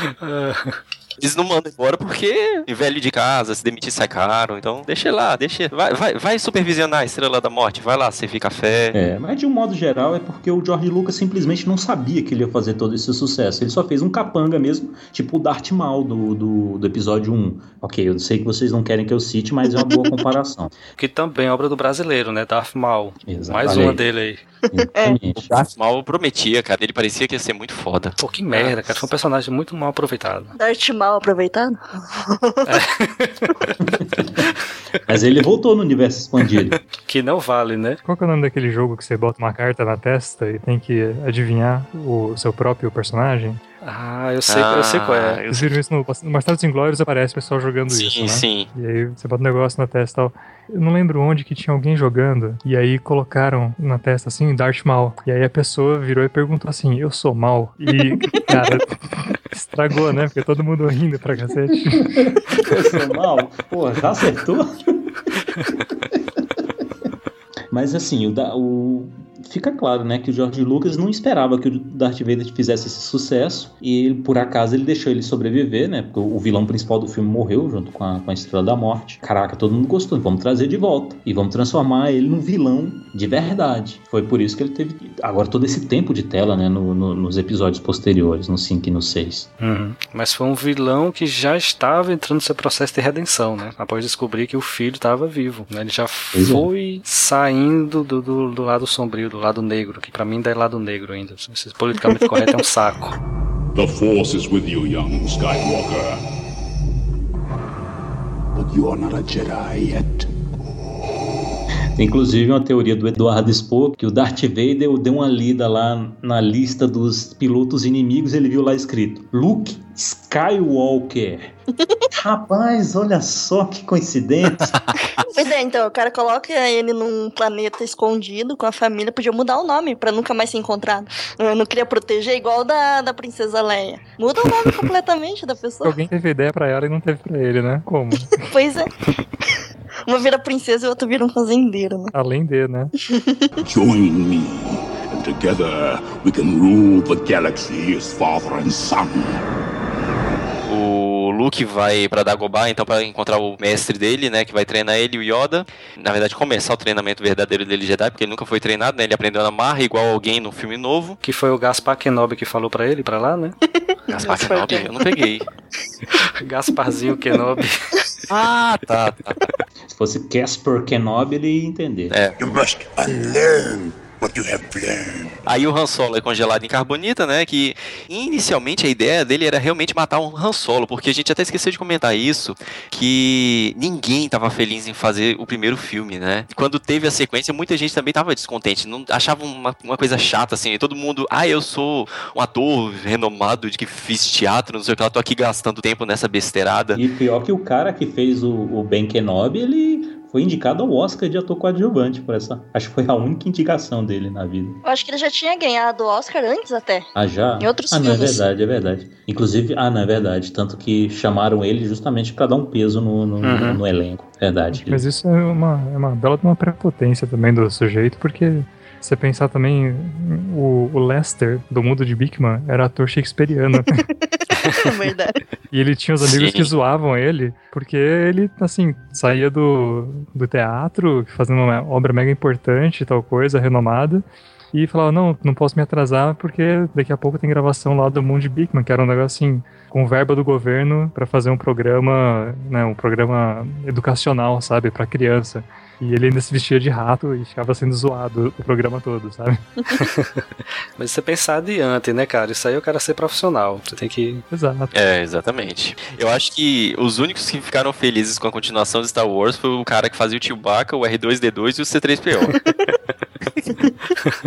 que esses realmente não tinham onde trabalhar mais. Ah, mas mesmo assim o filme fez muito sucesso. Sem contar que o Harrison Ford é um escrotinho de natureza, né? Em todos os papéis dele, ele arruma treta. É, é. Não, e o papel que lançou o Harrison Ford foi o Han Solo, né? Sim, Ele já sim. tinha feito algumas coisas antes, claro, mas esse foi o grande papel da vida dele, né? Pra iniciar a carreira, em seguida ele fez Indiana Jones e aí Aí deslanchou mesmo. deslanchou. Não, e com certeza ele fez Indiana Jones porque o Spielberg viu ele lá fazendo Han Solo, né? Afinal de contas, o, o George Lucas e o Spielberg estavam sempre juntos. Sim, sim, com certeza. Sim, E o, e o Spielberg devia estar muito feliz também de ter ganhado a aposta. Harrison Ford também, ele fez o, o primeiro filme do George Lucas, foi com, com Han Solo, com Han Solo, com Harrison Ford. Aquele THX boring dos, dos infernos, alguma coisa assim. Dizem que o, eles escreveram Indiana Jones quando eles foram pra Havaí, logo depois do, do- Quando lançou o primeiro Star Wars. O George Lucas quis fugir, assim. É a lenda. E eles estavam lá no Havaí e eles escreveram daí o, o Indiana Jones. You have your moments. Not many of them, but you do have them. Bem, fechando o episódio 5, assim, rapidamente, tem o, a revelação do, do Darth Vader ser pai do Luke, né? E tentar levar ele pro lado sombrio. E aí o, o Luke ajuda a Leia a escapar. Aparece o Lando, que foi uma tentativa de tirar o Han Solo, né? Colocar um, um- alguém para substituir o Han Solo. Isso porque o Harrison Ford já tava fazendo treta lá, né? Aí o, Sim, o sim. George Lucas falou: caralho, se esse filho da puta não quiser fazer o terceiro filme, então vou fazer um jeito aqui dele morrer. Ou poder voltar, né? Morrer, entre aspas, né? Ser ressuscitável. E se ele não quiser É. voltar, tem o Lando. Como é que é o nome do cara que, que luta contra o Rock lá? Lando Apollo Creed. É, Carbonita é a geladeira do mundo de Star Wars, né? em todos os sentidos, né, cara? Exatamente. Cara, uma vez eu vi uma, uma mesa de centro que era o Darth, o Darth Vader, que era o Han Solo em carbonita, cara. Nossa. Que louco aquela parada. Eu acho que ia fazer sucesso com a avó. E aí, pra fechar nesse filme, a gente tem a introdução de um personagem que eu acho que ninguém apostava nada nele e ele ganhou admiração de todo mundo, que foi o Boba Fett, que é outro do brasileiro aí no meio também, né? Que Boba. Mas lembrando que, na verdade, o Boba Fett foi apresentado no especial de Natal do Star Wars que vocês não devem ver. Ah, é porque eles nem verdade. falam o nome Boba Fett no filme. Não, não, não falam, né? Mas é ele. Mas é o personagem. É. Montado num dinossauro, não é isso? Ou não? É, eu posso estar enganado, eu não sei, eu só vi, só vi trechos. Não, não, não vejam, eu não vi, não Melhor não ver, eu deixo pra lá. Mas o lance era, era isso, que era um cara todo com a, com a armadura toda fodida, toda rasgada, que conta uma história. Né? Você fica pensando, caraca, quem é esse? Que até o Han Solo tem medo dele, né? Que dá ordem pro Darth Vader. Não, não, não, não. É. Esse aqui eu quero ele vivo. Certo? Não desintegre esse filho da puta, que eu quero o cara ca- caçador de recompensa, né? Um cara foda. Inclusive, é uma impressão minha, né? Aquela Capitã Phasma do episódio 7, né? Foi uma tentativa de fazer um Boba Fett novo, né? Só que não funcionou. Cara, é, cara, aquela Capitã Phasma me deu uma decepção tão grande no filme, mas quando a gente chegar lá, a gente fala disso. Vamos lá. Mas eu acho que possivelmente ela vai entrar como o próprio Boba Fett, que num filme não apa- aparece, não faz nada, e no próximo tem um papel. É. Ela deve entrar na mesma ideia, assim. Exatamente. Que o Boba Fett, né? O pessoal que curte o universo expandido diz que o Boba Fett tem muita história boa. Que tem uma história que ele foi engolido lá pelo verme e ele sai de dentro da barriga do verme e tudo. Pra quem gosta aí, quiser pesquisar, talvez valha a pena.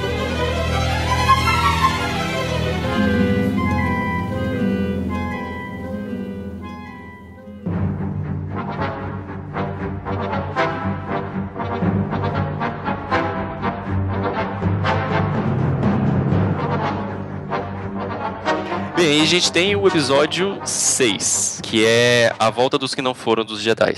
Que, na minha opinião, é o melhor episódio. Porque o episódio 6 é um episódio que passa por todos os biomas, né? Se você quiser um filme de neve, tem neve. Se você quiser um filme de deserto, tem deserto. Se você quiser um filme de floresta, tem floresta. O orçamento tava maior já, né? É, exatamente. Investiram bem. Nossa, sim, e ele tem um ritmo muito mais de aventura, né? Uhum. Você começa com o. É esse que começa com o Luke resgatando o Han Solo, né? Sim. Que ele tem a cena da, da Leia de biquíni lá, que depois ficou polêmica. E aí eles vão lá, resgatam o Han Solo, né? No meio do resgate. No melhor plano de todos, né? No- Num plano fantástico. Não, vamos, vamos todos ser capturados.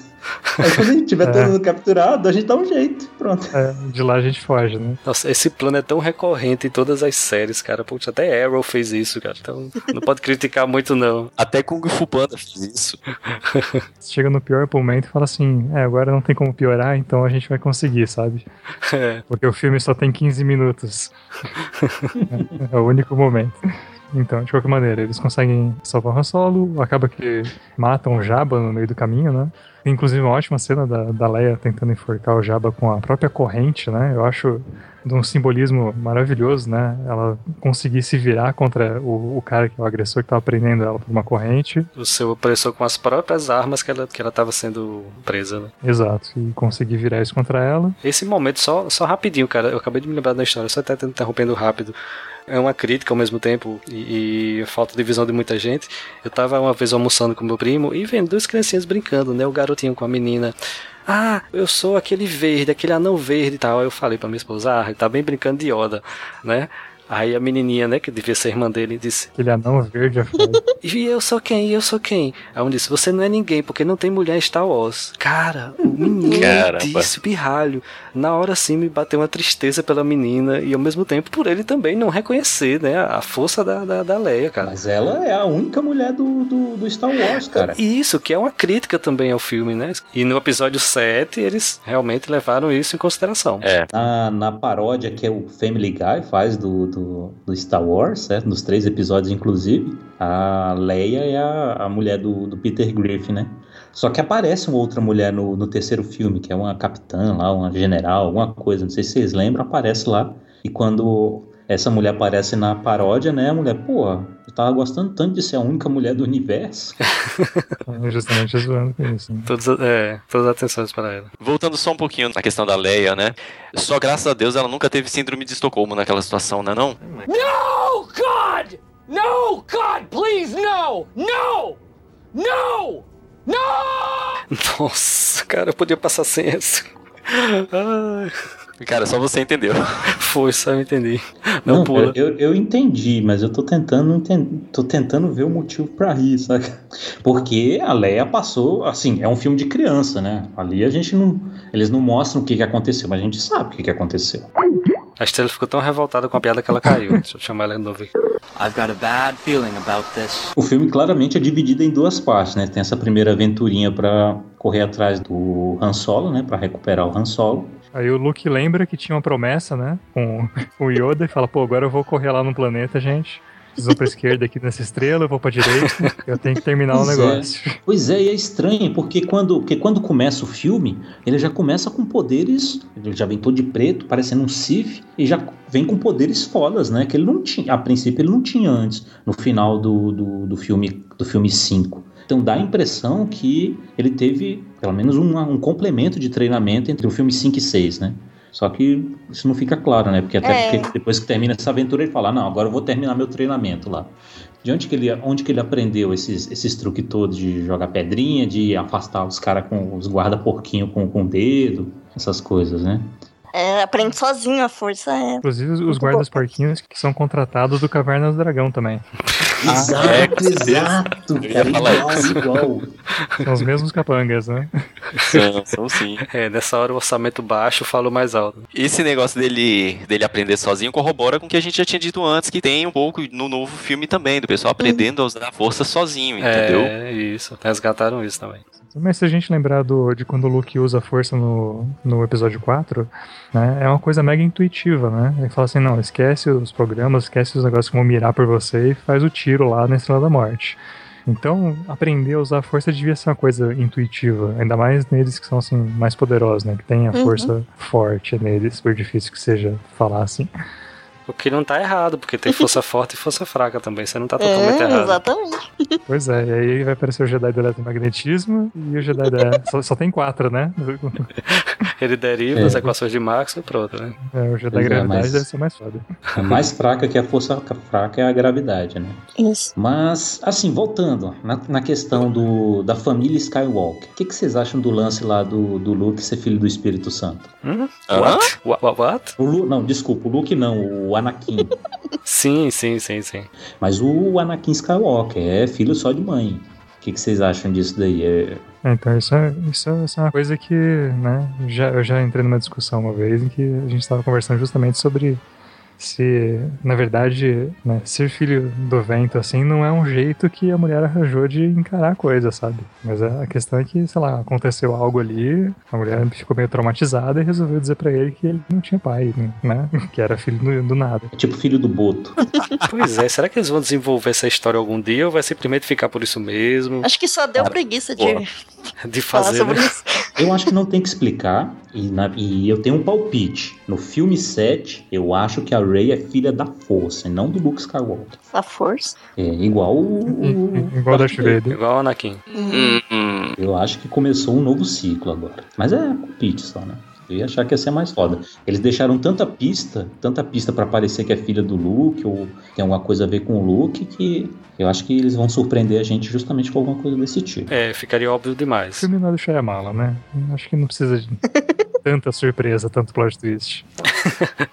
É tanta surpresa, né? Ah, mas se você for parar pra pensar, hoje, hoje que a gente sabe os finais, tudo bem, mas pra quem não sabia, episódio 5, com o lance do Darth Vader ser pai do Luke, isso foi um plot É, twist isso ninguém viu chegando, né? Realmente. a nível de, de M. Night como diz o...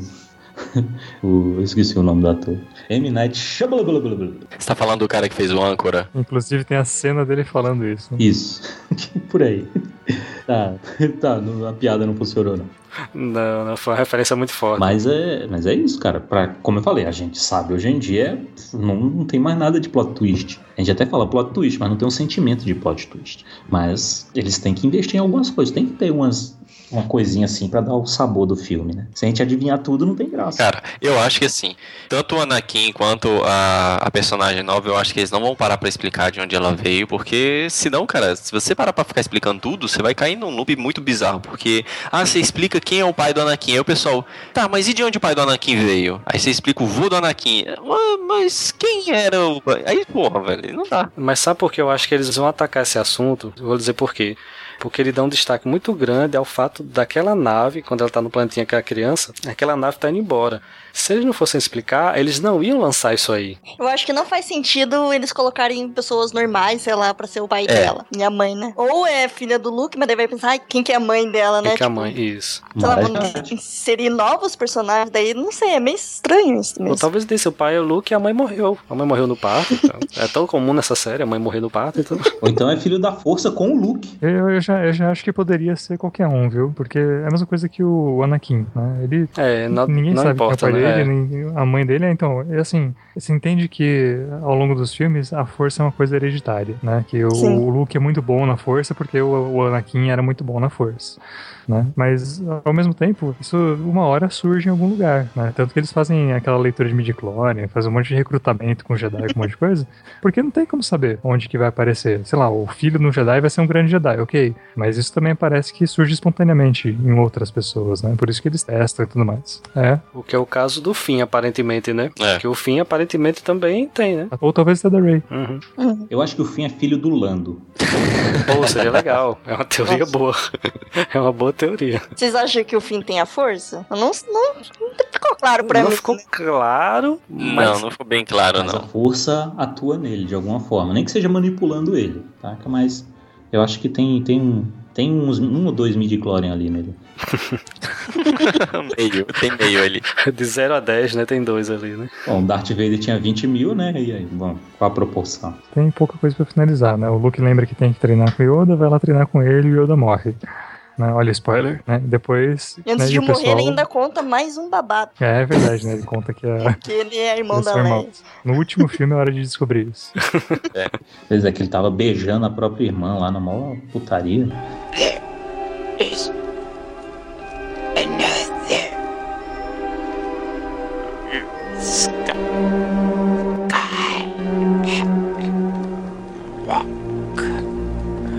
nessa parte do treinamento que o que Yoda fica montado nas costas do Luke durante um tempão. É. Que é uma mochilinha foda, né, cara? É.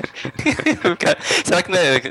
Não, eu ia falar besteira, mas deixa pra lá. Eu já vi uma mochilinha do, do, do- Yoda, achei sensacional, cara. Quase comprei, mas era muito cara essa merda. Eu ia falar, eu ia falar que a, que a Rey é, é filha do Yoda com o Luke, pô. Não, cara, não. Você tá com sono, mas você tomou muito café, cara. Diminui o café. Sir, if I may venture an opinion. I'm not really interested in your opinion, 3PO. Só que a única coisa que me incomoda naquele treinamento é que o Luke tá com uma mochilinha de Yoda e ele dá um mortal que podia ter quebrado o pescoço do Yoda. ele tá correndo assim, sabe? Ele vai pular um galho e dar um mortal. O que é pré-requisito pra ser Jedi, né? É dar a pirueta, né? Sim, eu tava com raiva já do Yoda, né? Querendo matar ele. Eu achei que ele ia ficar fazendo treinamento de entortar a colher, alguma coisa assim, do, loucamente. Não, ele só suspendeu uma nave, né? Um X-Wing. Pô, essa É. cena foi boa, velho. Essa cena foi boa. Aham. Eu lembro muito bem dessa cena quando era moleque. Ah, sim, é a cena clássica. Bom, só continuando, depois do treinamento, ele acaba indo encontrar o Vader e aí tem toda a batalha, né? Que é uma armadilha e que inclusive vai ser muito importante daqui a pouco, numa teoria que eu tenho dos Stormtroopers. Mas tem, vem uma armadilha lá e aí eles ficam nessa de né? O Darth Vader encontra o Luke, tenta convencer ele, leva ele pro Imperador, e eles ficam lá, né? Uma coisa que parece que não passa nunca, né? É o único momento, acho assim, que é menos aventuresco, menos... É, mais lento, assim, nesse filme. Porque fica o tempo todo o pessoal resolvendo um monte de situações, acontecendo a guerra lá fora, né? E dentro da nave ali naquela salinha, a história passa super devagar, né? Com várias, vários cortes com que eles falam, É. não, olha só, seus amigos vão morrer, aí volta, ah, eu não vou ceder, eu não vou matar você, e aí Lu, Bem estilo Dragon Ball, né? Dragon Ball. É, mas o tempo é relativo. mas que abuso, hein? I see you have constructed a new lightsaber. Your skills are complete.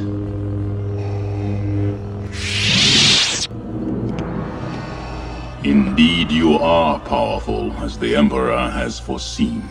E tem os Ewoks, né? Os Ewoks lá dando bundada no- nos, Nos Stormtroopers. nos Stormtroopers. Vê que até isso aparece. Porque a luta que tá acontecendo, assim, eles estão em volta da Estrela da Morte e ela tem um campo de força que tá numa, na lua de Endor, né? Que aparentemente Endor é um, um planeta gasoso, e aí a lua que orbita ele que tem vida, né? Que tem os Ewoks, a florestinha, tem a perseguição à floresta, que eu acho uma cena super legal também. É, essa cena é massa. E aquelas motos, né? são- acho que é uma coisa que eu, das que eu Sim, mais sim. lembro de as primeiras vezes que eu vi o Star Wars. Acho que comecei vendo o último episódio. Uma dúvida, aquelas motos voavam ou elas roveravam? E qual é a diferença? Ela, ela tinha que ficar sempre a uma altura próxima do chão. Por que, que os caras não voavam acima das árvores? né? Ficar se, se, se arriscando Ah, entendi agora a diferença. É, eu acho, vendo desse ponto, eu acho que era um hover, então, uma hoverboard. É, não tenho certeza, porque imagina que você é o Luke, não, roubando lá, o Luke não, né, mas o está roubando a nave deles lá, tá roubando a moto dos Stormtroopers. Você vai voar entre as árvores para eles terem chances de se explodirem, certo? Sim, Se eles é subirem verdade. demais, eles vão perder visão de você, eles vão perder a moto de qualquer jeito. verdade. Então, É, mesmo isso. que eles pudessem subir, acho que eles não subiriam. Faz sentido, faz sentido. Tá vendo, cara? Ele fica tentando contrariar cientista, dá nisso. Ora, mas os cientistas são os caras que estão dispostos a mudar de opinião quando a gente vê uma boa argumentação, né? Teoricamente é assim. É, na teoria, né? Teoricamente. Eu senti um peso no teoricamente, hein? É verdade, tinha um lance do escudo lá que eu não lembrava. Eles conseguem, né? Enfim, é, destruir a Estrela da Morte, né? Com a sua cena favorita, né? De usar o maçarico de sabre de luz pra, pra abrir a porta do negócio lá e render o pessoal que tá cuidando do escudo. Ah, é verdade, nesse filme tem também. Onde é que eu vi essa cena, hein, cara? Poxa, onde é que eu vi uma cena parecida com essa, hein? Que você entra na sala, rende uma pessoa pra desligar os escudos. Caramba, eu tô tentando, Olha aí. tentando me lembrar. Você, viu no futuro, você viu no futuro. Foi, pode ter sido. É, e aí, então, a gente fechou agora a trilogia clássica, né? Aqui vale, né? É, se bem que tem, tem mais uma cena importante digna de nota, que é a festinha dos Ewoks. Com, com os Gasparzinho. Mas é. Né, inclusive. Mag, não É. precisa comentar mais não, cara. Porque eu falei da, da trilogia que ninguém quer falar, né? Tá, já tá de bom tamanho. Deixa que eu resumo a trilogia prequel. Uma merda, ponto. A gente acabou citando algumas partes dela no meio do. É, citamos, citamos várias coisas. Mas se a gente for parar pra, pra falar dela, a gente vai ter que ficar aqui falando meia hora só de resolução de Senado e não sei o que lá. Então vai perder muito tempo. Bem, aí tem a trilogia que ninguém quer citar, que ela não existiu, é todo um delírio de vocês. Fale por você. E aí a gente agora cai na. Fale por você. Cala a boca aí, cara.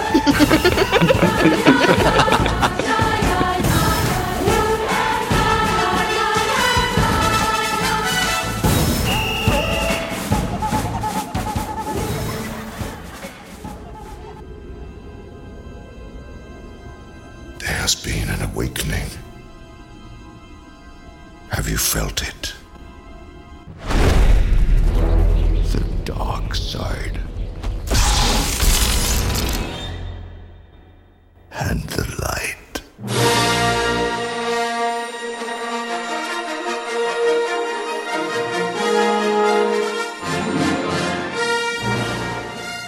Agora a gente tem o primeiro filme que saiu há alguns meses atrás, que eu acredito que a maioria de vocês já tenha assistido, então a gente vai liberar um pouquinho de spoilers aqui.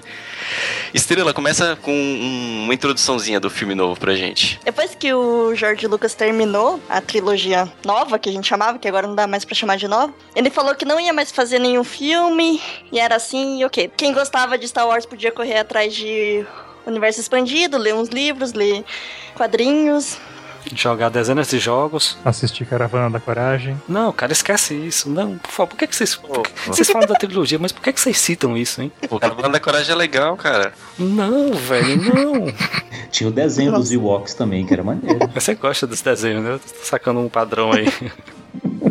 Nada contra também. Daí eu acho que lá em 2013, a Disney comprou a Lucasfilm. Comprou todos os direitos, podia fazer novos filmes e ela anunciou que faria. Mais uma trilogia. E aí todos os fãs tremeram, os fãs tremeram nas bases nesse momento, quando saiu essa notícia. Ninguém acreditava. Sim, é muito bom você sentir essa sensação. É. Ai, Mickey Mouse agora vai se encontrar com Luke Skywalker. Que isso. Eu acho que foi legal pra todos os fãs ver como foi evoluindo, né, essa história, porque antigamente você não tinha internet. Então você não sabia o que, que ia acontecer. De repente, nossa, vai estrear Star Wars, vamos lá assistir. O que, que é esse filme? Agora todo mundo já sabia, daí ficava aquela história de, ah, será que vai ter os personagens antigos? Eles vão ser os principais, né? Tá todo mundo já faz 30 anos desde o antigo, 40 anos quase. Uhum. Então eu ficava nessa expectativa. E foi muito legal de ver, porque que nem aconteceu na trilogia nova, todo mundo queria ver Star Wars, mas daí depois que passou o filme, todo mundo falou, nossa, não é tão legal como achava.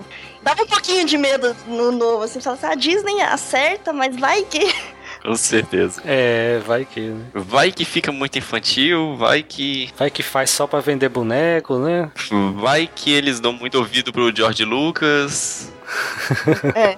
Tem tanta coisa, tem tanto vai que. É, vai que agora tem três sóis de Tatooine, né? Mas pra mim, surpreendeu ainda, foi, tipo, muito mais legal do que eu imaginava.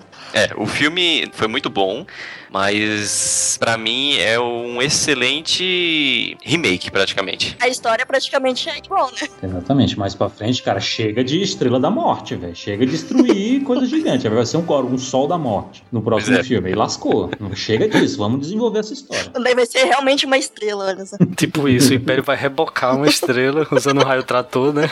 Aí chega, né? E vai arremessar no planeta, né? Isso, né? Seria mais Estrela da Morte que as Estrelas da Morte antigas, né? There are stories about what happened. It's true. All of it. Mas o filme começa espetacular, cara, com o Kylo Ren segurando o, o laser no, no ar. Aquilo eu achei foda demais. cara. Nossa, ali. Não teve Cara, um cara eu- que não abriu a boca e não jogou um. uau. Cara, É, cara. essa cena foi muito foda. Contextualizando pro pessoal, o Paul Dameron tava fugindo e aí o Kylo Ren chega com uma tropa, né? E ele tem uma X-Wing lá, só que a X-Wing é danificada, ele não consegue mais levantar voo e ele atira um plasma e o, o Kylo Ren para o plasma em pleno ar, só usando a força. Uma coisa que pra todo mundo era impensável ser feito com a força, né? Porque o- os caras mais fortes que a gente conhecia com a força tinham- sofriam pra levantar uma X-Wing, quem dirá parar um, um canhão de plasma.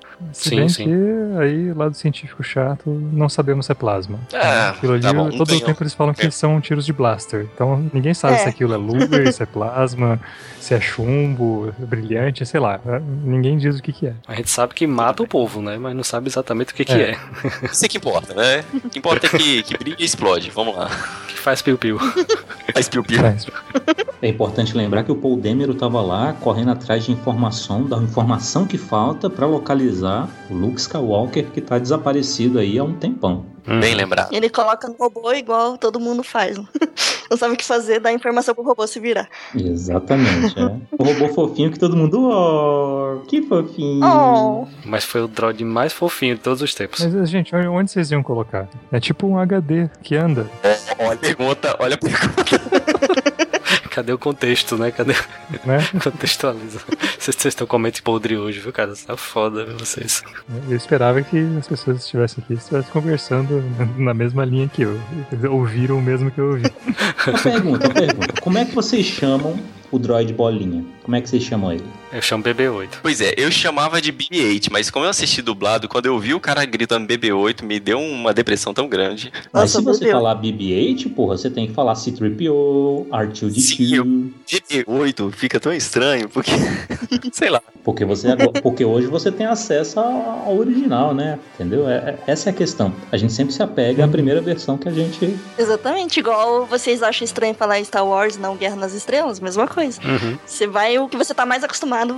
É o que você foi apresentado primeiro, né? Hum. Nossa, essa foi, essa foi uma porrada na nuca, né? E agora? Você vai falar Star Wars e BB-8 ou você vai falar Guerra nas Estrelas? e R2, né? É complicado. Quem tava defendendo o BB-8 agora? O pior é que eu não tava defendendo, é só porque eu achei muito estranho ouvir em português, entendeu? Ele tá te provocando, rapaz. Tá Eu provocando. sei, eu sei. Eu já comecei a imaginar um bebezinho rolando. Mas não é isso, cara. Não é fofinho assim? Já ficou cuti, Cuti, tem, uma piada com isso, sabe onde? No trailer do jogo novo de Star Wars de Lego. Ah, é? O Lego é sempre todo com piadinhas, né, e tal. Aham. E o Sim, trailer sim. é exatamente igual ao trailer do filme original. Então aparece o, o Finn, acorda assim, né? Só que aí ele tá com aquela cara meio assustado e ele pega um despertador que tá tocando e joga fora. Segue pra cena dos Stormtroopers com a luz piscando. Aí tem um cara lá no interruptor mexendo, alguém joga um capacete nele. E aí vem a cena da Ray, que vai acelerar com aquele, aquele sorvete gigante que ela chama de moto. Que, aliás, parece um picolé. Vocês sabem qual picolé que parece, né? Picolé Magnum, né? Exato. E só, que, só que a cena começa bem focada no, no picolé, né? E depois sai. E nesse foco tem uma plaquinha no negócio escrito bebê a bordo. Fazendo justamente essa piada com o BB-8, porque depois ela vai encontrar ele. excelente, excelente. Vocês se tocaram que é BB-8 por causa do formato dele, né? Que eles são duas bolinhas igual um 8. É, a bola Uhum. 8, né? 8 ball. É, Até porque, até porque os próprios Bs e o 8 tem o formato, né? O B também, o B maiúsculo tem o Isso. formato dele. exatamente. Ficou redundante demais já, né? É, A sutileza passou No longe, pacote né? tinha que vir três. Pois é. é. Ia ser escroto se fosse BBB8. Nossa senhora, velho. O brasileiro não tava lá nessa hora pra dar esse nome. Não tava, é. Eu acho que até ele tem misericórdia. Nothing will stand in our way. I will finish what you started. BB-8 segue no deserto, é encontrado pela Rey e o Paul Dameron é, é capturado e vai lá pro, pro espaço onde ele é solto pelo fim. É legal só citar que é, essa parte do fim, pelo menos eu achei bem interessante, mostrar esse lado mais humano do, dos Stormtroopers, né? Mas essa parte é no começo ainda. Sim, sim, corrobora junto com o começo e junta tudo pra ele poder fugir, né? O fim aproveita a situação pra fugir de lá e ele tenta dar um migué no, no Paul Dameron, falando que quer ajudar ele a escapar, mas na verdade ele queria um piloto pra fugir. Desculpa, gente, ninguém pegou essa, né? Só os ouvintes vão ter essa chance. Não, peguei não. É, não peguei, mas quando eu vi eu vou rir pra, pra te ajudar. Obrigado, manda o áudio depois. Eu não peguei o que, que eu vi. Não, ninguém sabe, ninguém Posso sabe. explicar ou melhor não? melhor, melhor não, deixa pra depois. Deixa pra quando sair o episódio, né? Só deu ruindade. O Finn e o Paul Dameron caem no planeta, né? Quer dizer, eles, eles não pousam, né? Eles caem no planeta e o Finn se encontra com a, com a Rey e o BB-8. É, e até aquele momento ele acha que o Paul está morto, né? Porque ele só encontra a jaqueta do cara. E ali era óbvio que ele ia reencontrar o cara e entregar a jaqueta de novo. E o cara ia dizer: Não, fique com, com ela porque ela fica bem em você. Aquilo era óbvio desde o início. Uhum. Com certeza. E a Rey, ela é totalmente independente, né? Ela tá sozinha lá, a gente vai descobrindo a história dela aos poucos, mas ela se mostra totalmente independente, não é frágil nem nada. O, o, o Finn até tenta ajudar ela tal, só que ele não precisa, né? Fica puxando a mão dela. Ah, Você corre sem pegar na mão, porra! Antes, um pouquinho antes dessa cena, eu queria destacar uma que eu achei muito bacana também, que acho que até o pessoal da Rapadura também comentou, que é quando o Finn tá caminhando em direção àquela vila, né, o, vila, o vilarejo. Que ele ainda tá com a roupa de Stormtrooper e vai, aos pouquinhos ele vai tirando, né, cada peça de roupa Sim. e tal, vai se despindo. Naquele momento ele já tá se despindo da sua persona de, é, de capanga do lado sombrio, né, da primeira ordem. Mas e tem toda uma história é, também disso ter uma representatividade do cara ser negro e ele tá se despindo de, né, de uma armadura branca que representa algo ruim, né? Do jeito de, do jeito de ver, porque ele até então está inserido numa sociedade em que ele é visto branco como todos os outros e por isso ele é bem aceito ali dentro e tudo mais. E ele resolve abandonar aquilo até então ele tava como Stormtrooper, ele era igual aos outros, ele era aceito porque ele usava aquele negócio. E é uma coisa branca. E aí ele deixa de se achar branco, ele se assume como ele, né? Ele toma uma. Ele vira indivíduo naquele momento. Né? E isso, assim, tem uma questão racial toda que é bem trabalhada nesse, assim, como metáfora. A questão, claro, de ter a jaqueta é importante depois, porque o personagem todo vestido de preto, né, com uma roupa colã, não ia ter tanto impacto, talvez, né? Uhum. É interessante ele ter a jaqueta, ter uma coisa que seja, né, entra um pouquinho mais no espírito de Star Wars, de ter composições de, de roupa, né, como, sei lá, o, Star, o Chewbacca, né, que nunca usa uma bomba daquela no cinto dele, mas ele tem um negócio atravessado no peito, né? É. Parecia que tem alguma coisa para balançar, para correr, né, e tal. Mas eu acho interessante essa transformação dele e esse simbolismo que tá ali por trás disso, né? Então, e, inclusive tinha um, uma piadinha que era é, logo antes do, do filme estrear, tava falando, nossa, imagina só se fosse isso, né? Se essa for realmente a mensagem por trás.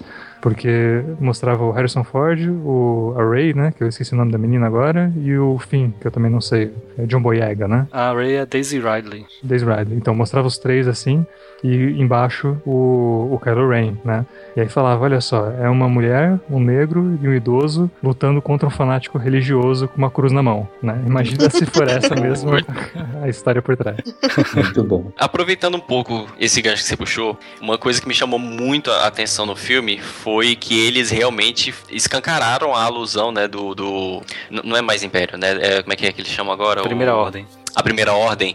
É assim, os vilões, né? Os vilões do Star Wars agora ficaram descaradamente uma referência ao nazismo. Vocês sentiram isso? Sim, Sim. sem dúvida, sem dúvida. Aquela cena do discurso. Eu já tinha essa sensação uhum. nos outros filmes antigos, mas nessa, quando aparece a primeira ordem, todo mundo enfileiradinho, enquadradinho direitinho e fazendo as reverências. Meu irmão, é na cara. É, não foi sutil, não. Mas aquela cena final do. Acho que do segundo filme, é quando tem premiação com medalha e tal coisa. Aquela cena também, ela é inspirada numa gravação nazista de um discurso do Hitler. Hum. Até os uniformes antigos, eles eram iguaizinhos, só mudava a cor. Sim. E George Lucas, no Indiana Jones, ele adora também nazistas. É. Deixar esse mal, assim, bem claro. Acho que fazia parte da época, né? Uhum. E os Stormtroopers são referência direta ao, às SS, saca? A tradução, inclusive, se não me engano, tem alguma coisa a ver, né? Tropa da Tempestade em alemão também era o lance da, dos SS. Hum, é, eu não tenho certeza. Bem, não vou afirmar bem nada. observado. Talvez não seja diretamente no nome, mas é, é a, a, influência que ele teve. A questão do, dos uniformes tem inclusive uma curiosidade interessante. É, curiosidade interessante pleonasmo, né? Tem uma curiosidade que que os, o uniforme dos Stormtroopers no, nesse sétimo filme tá, tá um pouco diferente, né? Sim. Sobretudo na máscara, tal, ela tá mais estilosa, tal, tá mais, ano, tá mais anos 2010, essas coisas. Só que se você perceber, a, a Rey, ela é scavenger, né? Ela é, eu não, eu não sei qual é, qual é a tradução que usar. Sucateiro, sucateiro. Sucateira.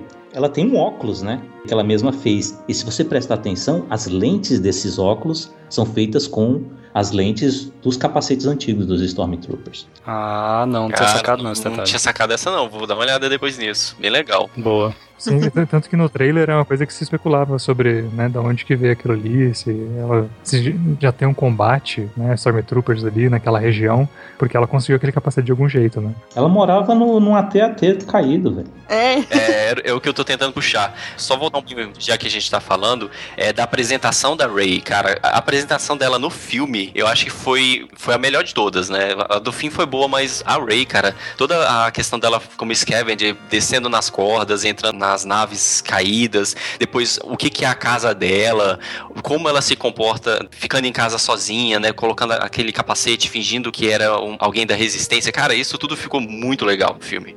Foi, verdade, concordo contigo. Essa cena me lembrou um pouquinho contato. Lembra um pouquinho da menina sentando também no, no- botando o, o rádio, né? E tentando fazer o contato. Sim. Então, e assim, ir procurando, né, olhar pro, pra fora do planeta e daqui a pouco o que, que ela, ela vai achar? Um sinal de vida fora do planeta e vai virar um negócio todo assim, voltado pro universo. E a menina também, né? A Ray tá sentada ali, pensando, né, aqueles negócios ali, ah, esse capacete da guerra, das coisas que contam do universo, e daqui a pouco ela também vai estar envolvida com isso, né? Então tem alguma semelhança. Sim. The force is strong in my family.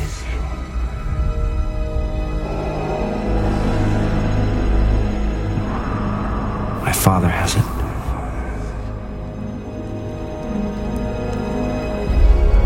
I have it. My sister has it. You have that power too. Acho que é bom a gente finalizar agora, porque a gente tem que, se for discutir esse filme, a gente vai ficar aqui até 5 horas da manhã, né? Porque tem muita coisa, muita referência e tal. O que a gente pode dizer é que o filme segue para o final, onde tem a, a, ponto principal, né? Que é a morte do. Do. Do Chewbacca. Chewbacca. do Chewbacca.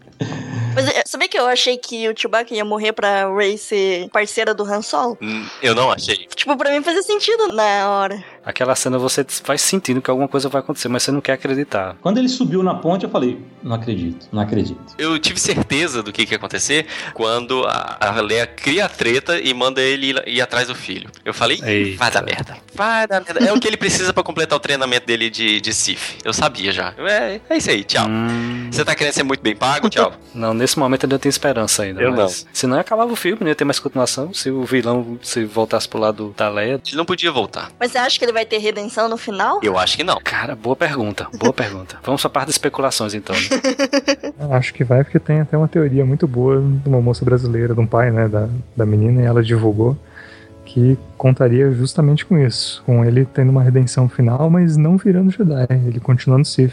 Mas ele destruiria a primeira ordem enquanto Sith? Ah, acho que sim. Na verdade, eu acho que ele teria entrado ali para destruir a primeira ordem. A, a história é meio que assim. Hum, eu entendi. Para ter equilíbrio na força, né? Porque o que diz na a história não é que o Anakin, né, ele seria, ele ia acabar com o Sith.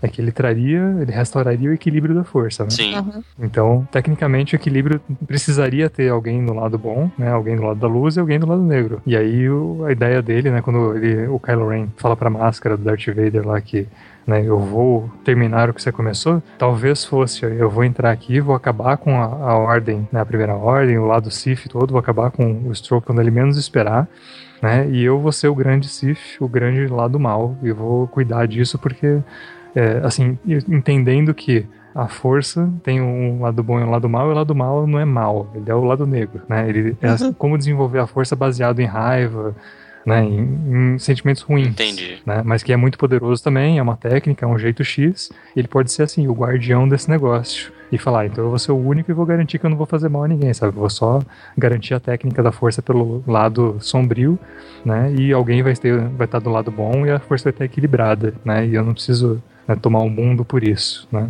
Se for isso, se for isso, ele se redime. Entendi.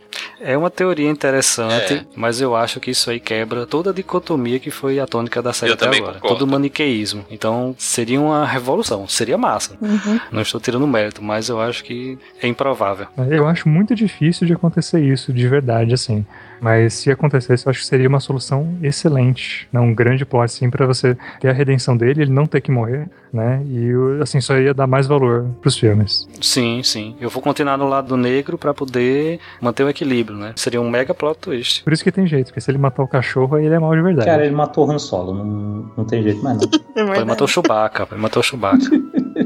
Que papinho mais sacana esse negócio de restaurar o equilíbrio, né? Porque, cara, não é equilíbrio coisa nenhuma. Se tem um cara do lado bom da força e um cara do lado mal da força, tá, tá, lado claro e do lado escuro da força, o cara do lado claro, ele sempre vai se isolar num canto, ficar quieto, não faz nada. O cara do lado negro começa a tocar o terror. Que equilíbrio é esse, cara?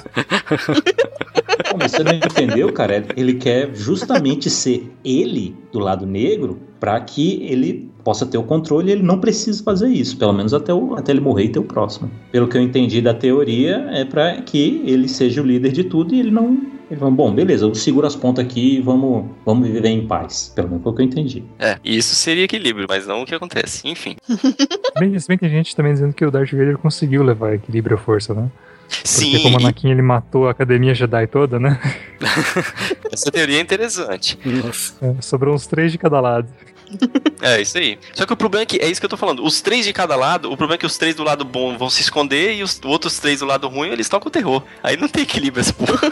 E novamente, né, nesse filme 7, esse- um dos personagens que é capturado, né, a gente esqueceu de comentar, né, no meio dessa desse desenrolar, e vão novamente atrás fazer o resgate desse personagem, só que a diferença, a Rey, que foi levada pelo Kylo Ren, ela não precisa ser resgatada.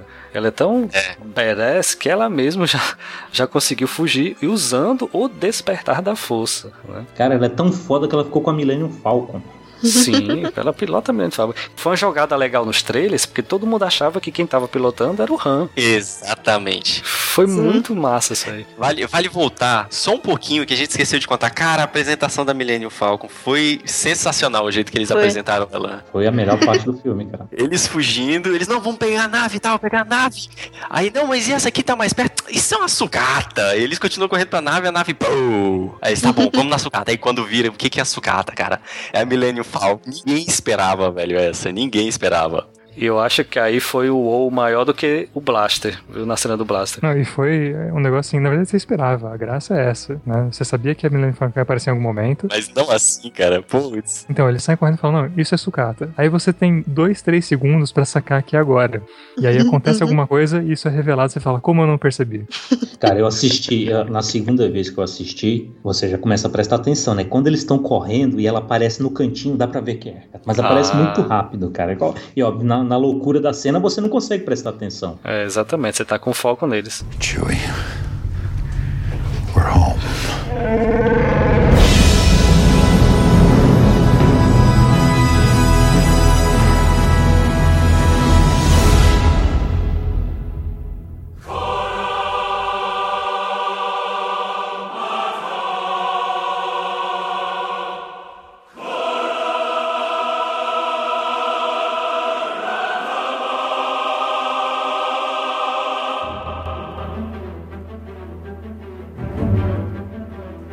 Queria fechar perguntando para cada um agora qual o filme predileto de toda eu a saga. sabia que você ia perguntar isso. Cara, o meu é o episódio 7, porque, eu, como eu falei no começo, eu não tenho esse amor gigante pelos episódios clássicos, né? Pelo episódio 4, 5 e 6. Não vi quando criança, mas não, não foi lá que eles me pegaram, certo? Eu só fui ver de eh, mais adulto, já com a visão crítica bem mais superior, então eu vejo coisas que, se eu tivesse visto quando criança, com certeza eu ignoraria pela nostalgia. Hoje eu não consigo ignorar, então eu durmo mesmo nessa, assistindo essa merda, mas eu ainda tento assistir. Mas esse set, cara, eu vi, vi no cinema, Vi duas vezes, tanto dublado quanto legendado, e vi em 3D também. Ou seja, eu experimentei todos os sabores do filme. E quando sair em Blu-ray, eu vou comprar também, porque é uma obra de arte, certo? É uma coisa magnífica no ano passado só perde pro Mad Max. Eu tenho que botar uma treta no final. Eu sigo o voto do relator, realmente, para mim, o melhor episódio 7, seguido de perto, bem de perto, pelo 5, tá? Eu gosto do 5 mais do que do 6, tá? Até pela revelação bombástica que tem, pelo fato do, do herói ter o revés, né, que o Luke, o Luke não termina seu treinamento, vai lutar com o Darth Vader, perde a luta. Perde a mão. Perde a mão também, um detalhe, né, também. E a dignidade também. Sai pelo, pelo cano de, de esgoto. Cara, mas ele deu uma sorte. Eu vou me matar! E cai escorregando lá e cai na antena da, da, lá, na antena do celular lá do negócio, velho. Cara, muita sorte. E ninguém explica que ele tava do lado de fora e, e como é que ele tava respirando ali. Alguém explica? é necessário explicar. É a força. Não, não, não, mas isso no, no universo de Star Wars não tem nada a ver, não. Você já viu a, as, as naves gigantes lá? Tem, sei lá, um, vamos chamar de cais, entre aspas, que é onde as naves aportam lá, é tudo aberto lá pro espaço. Sim, exatamente. Não tem uma descompressão, nada, né? Ele abre e tá. E nem dá para dizer que ah, os Stormtroopers têm um, sei lá, alguma coisa de oxigênio. Não, porque o cara passa lá sem, sem roupa de Stormtrooper e dá no mesmo. Então, é. isso aí no, no, universo de Star Wars, esquece. É que no universo de Star Wars não, não existe vácuo, né? Todo lugar tem, tem oxigênio. Se tem som no espaço, então vai ver, tem um e... arzinho ali pra eles respirarem então. Só para terminar o raciocínio, o 7 é o que eu vou apresentar ao jovem Lucas, quando ele tiver mais idade para assistir. E você faz igual a Doctor Who, você mostra primeiro as temporadas depois do, do Eccleston, né? Você assiste primeiro os episódios posteriores, depois você volta. Não vai inventar esse Doctor Who logo nisso que você não vai passar. Então faz a mesma coisa com Star Wars. Começa pelo 7 e depois volta. Esquece a trilogia nova. Eu acho que, eu acho que não, não é uma boa ideia, não. Também acho que não. consigo esse negócio de indicar primeiro o 7, porque ele só tem tanto valor, só tem importante, porque você viu antes, né, o, a Millennium Falcon fazendo movimentos de PowerPoint, você viu né, a falta de efeito especial, gostou daquela história, né, se entendeu com os personagens, e aí quando você vê a coisa tendo muito mais realismo, né, tendo, né, levantando poeira, fazendo atrito com ar, que você vê coisinha saindo de trás dela e tal coisa, né? Aí fica muito mais é, real e aquilo que dá um grande valor, né? Você não tem tanto valor assim. Assim como você consegue olhar pra prequel e ver que eles são, assim, graficamente um pouquinho melhores já. Fala, nossa, eu queria que tivesse sido assim na, na trilogia clássica. Né? Você também vai olhar pro sétimo, só que o sétimo é muito bom, né? De, de roteiro também, de tudo. Né? Você ah, sai gostando do filme. E vai falar, putz, agora eu vou ver aquela trilogia muito mais lenta, muito mais chata. Eu acho que vale o sacrifício de ver antes. This is not gonna work. Why didn't you say so before? I did say so before. Kowalski, qual o seu filme predileto da heptalogia? Heptalogia. Cara, apesar do sétimo filme eu ter achado muito bom e tudo, ter, foi muito bem feito, muito bem desenvolvido, tem as piadas funcionam muito melhor do que nos filmes antigos e tudo. Eu ainda fico com o primeiro filme de todos, o episódio 4, porque, cara, por todo o carinho de conhecer, sabe, de ter voltado depois de jogar muita coisa, eu peguei esse filme e assisti, então eu tenho todo um carinho de apresentação dos personagens que eu, eu valorizo muito nesse filme. Apesar dele ser lento e tudo mais aquilo que vocês falam, para mim esse aqui ainda é o melhor filme por todo esse carinho que eu tenho. Uhum. Boa defesa. Só falta a estrela do episódio. Nossa, cara, você não podia terminar sem essa, né? essa, essa, me ocorreu agora. Juro, juro. Fui injustiçado em detrimento da piada. foi mal, foi mal. Mas é porque é, é, muito raro mulher participar aqui, cara. Então, sinceramente. então, meu episódio preferido sempre foi o 5. Acho que foi o que eu mais assisti. Não, não tinha nada pra fazer assistir o 5. Mas eu gostei muito do 7. E acho que principalmente por estar todo nesse hype de ir lá assistir na estreia e ver um monte de gente comentando sobre isso, por ter uma protagonista mulher forte, que até hoje em dia é difícil ter isso em qualquer filme por aí, ainda mais filme de aventura, de mais nerd, mais. De ficção, não, ficção científica não, mas enfim. Opera, Space Opera. É, Opera.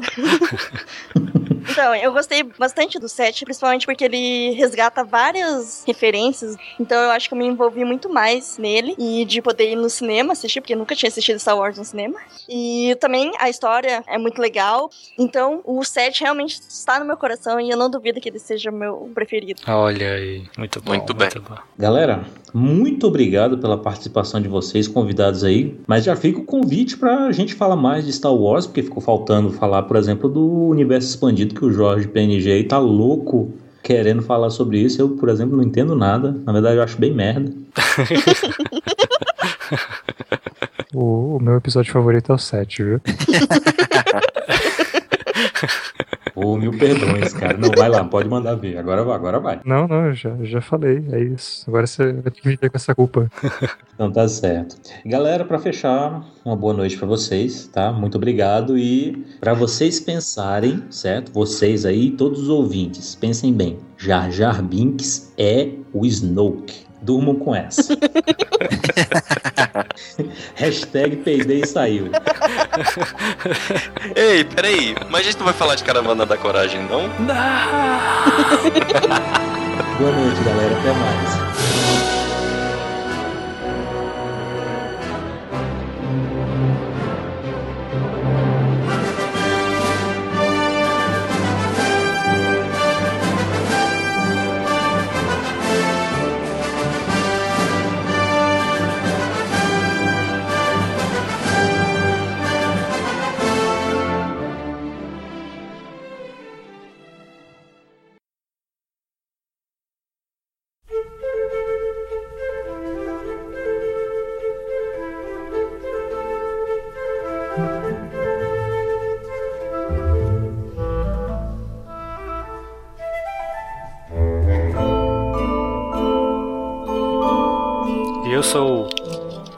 Calma que deu branco aqui. Caramba, é o paladino, né? Eu sou. E eu sou o. Ih, vai rolar não. Ah, ele tá com boneco, ele quer apertar alguma coisa aí. Pois é, cara, que merda. vai, a gente espera, vai. Tá vendo? Vai depender da tecnologia da bateria.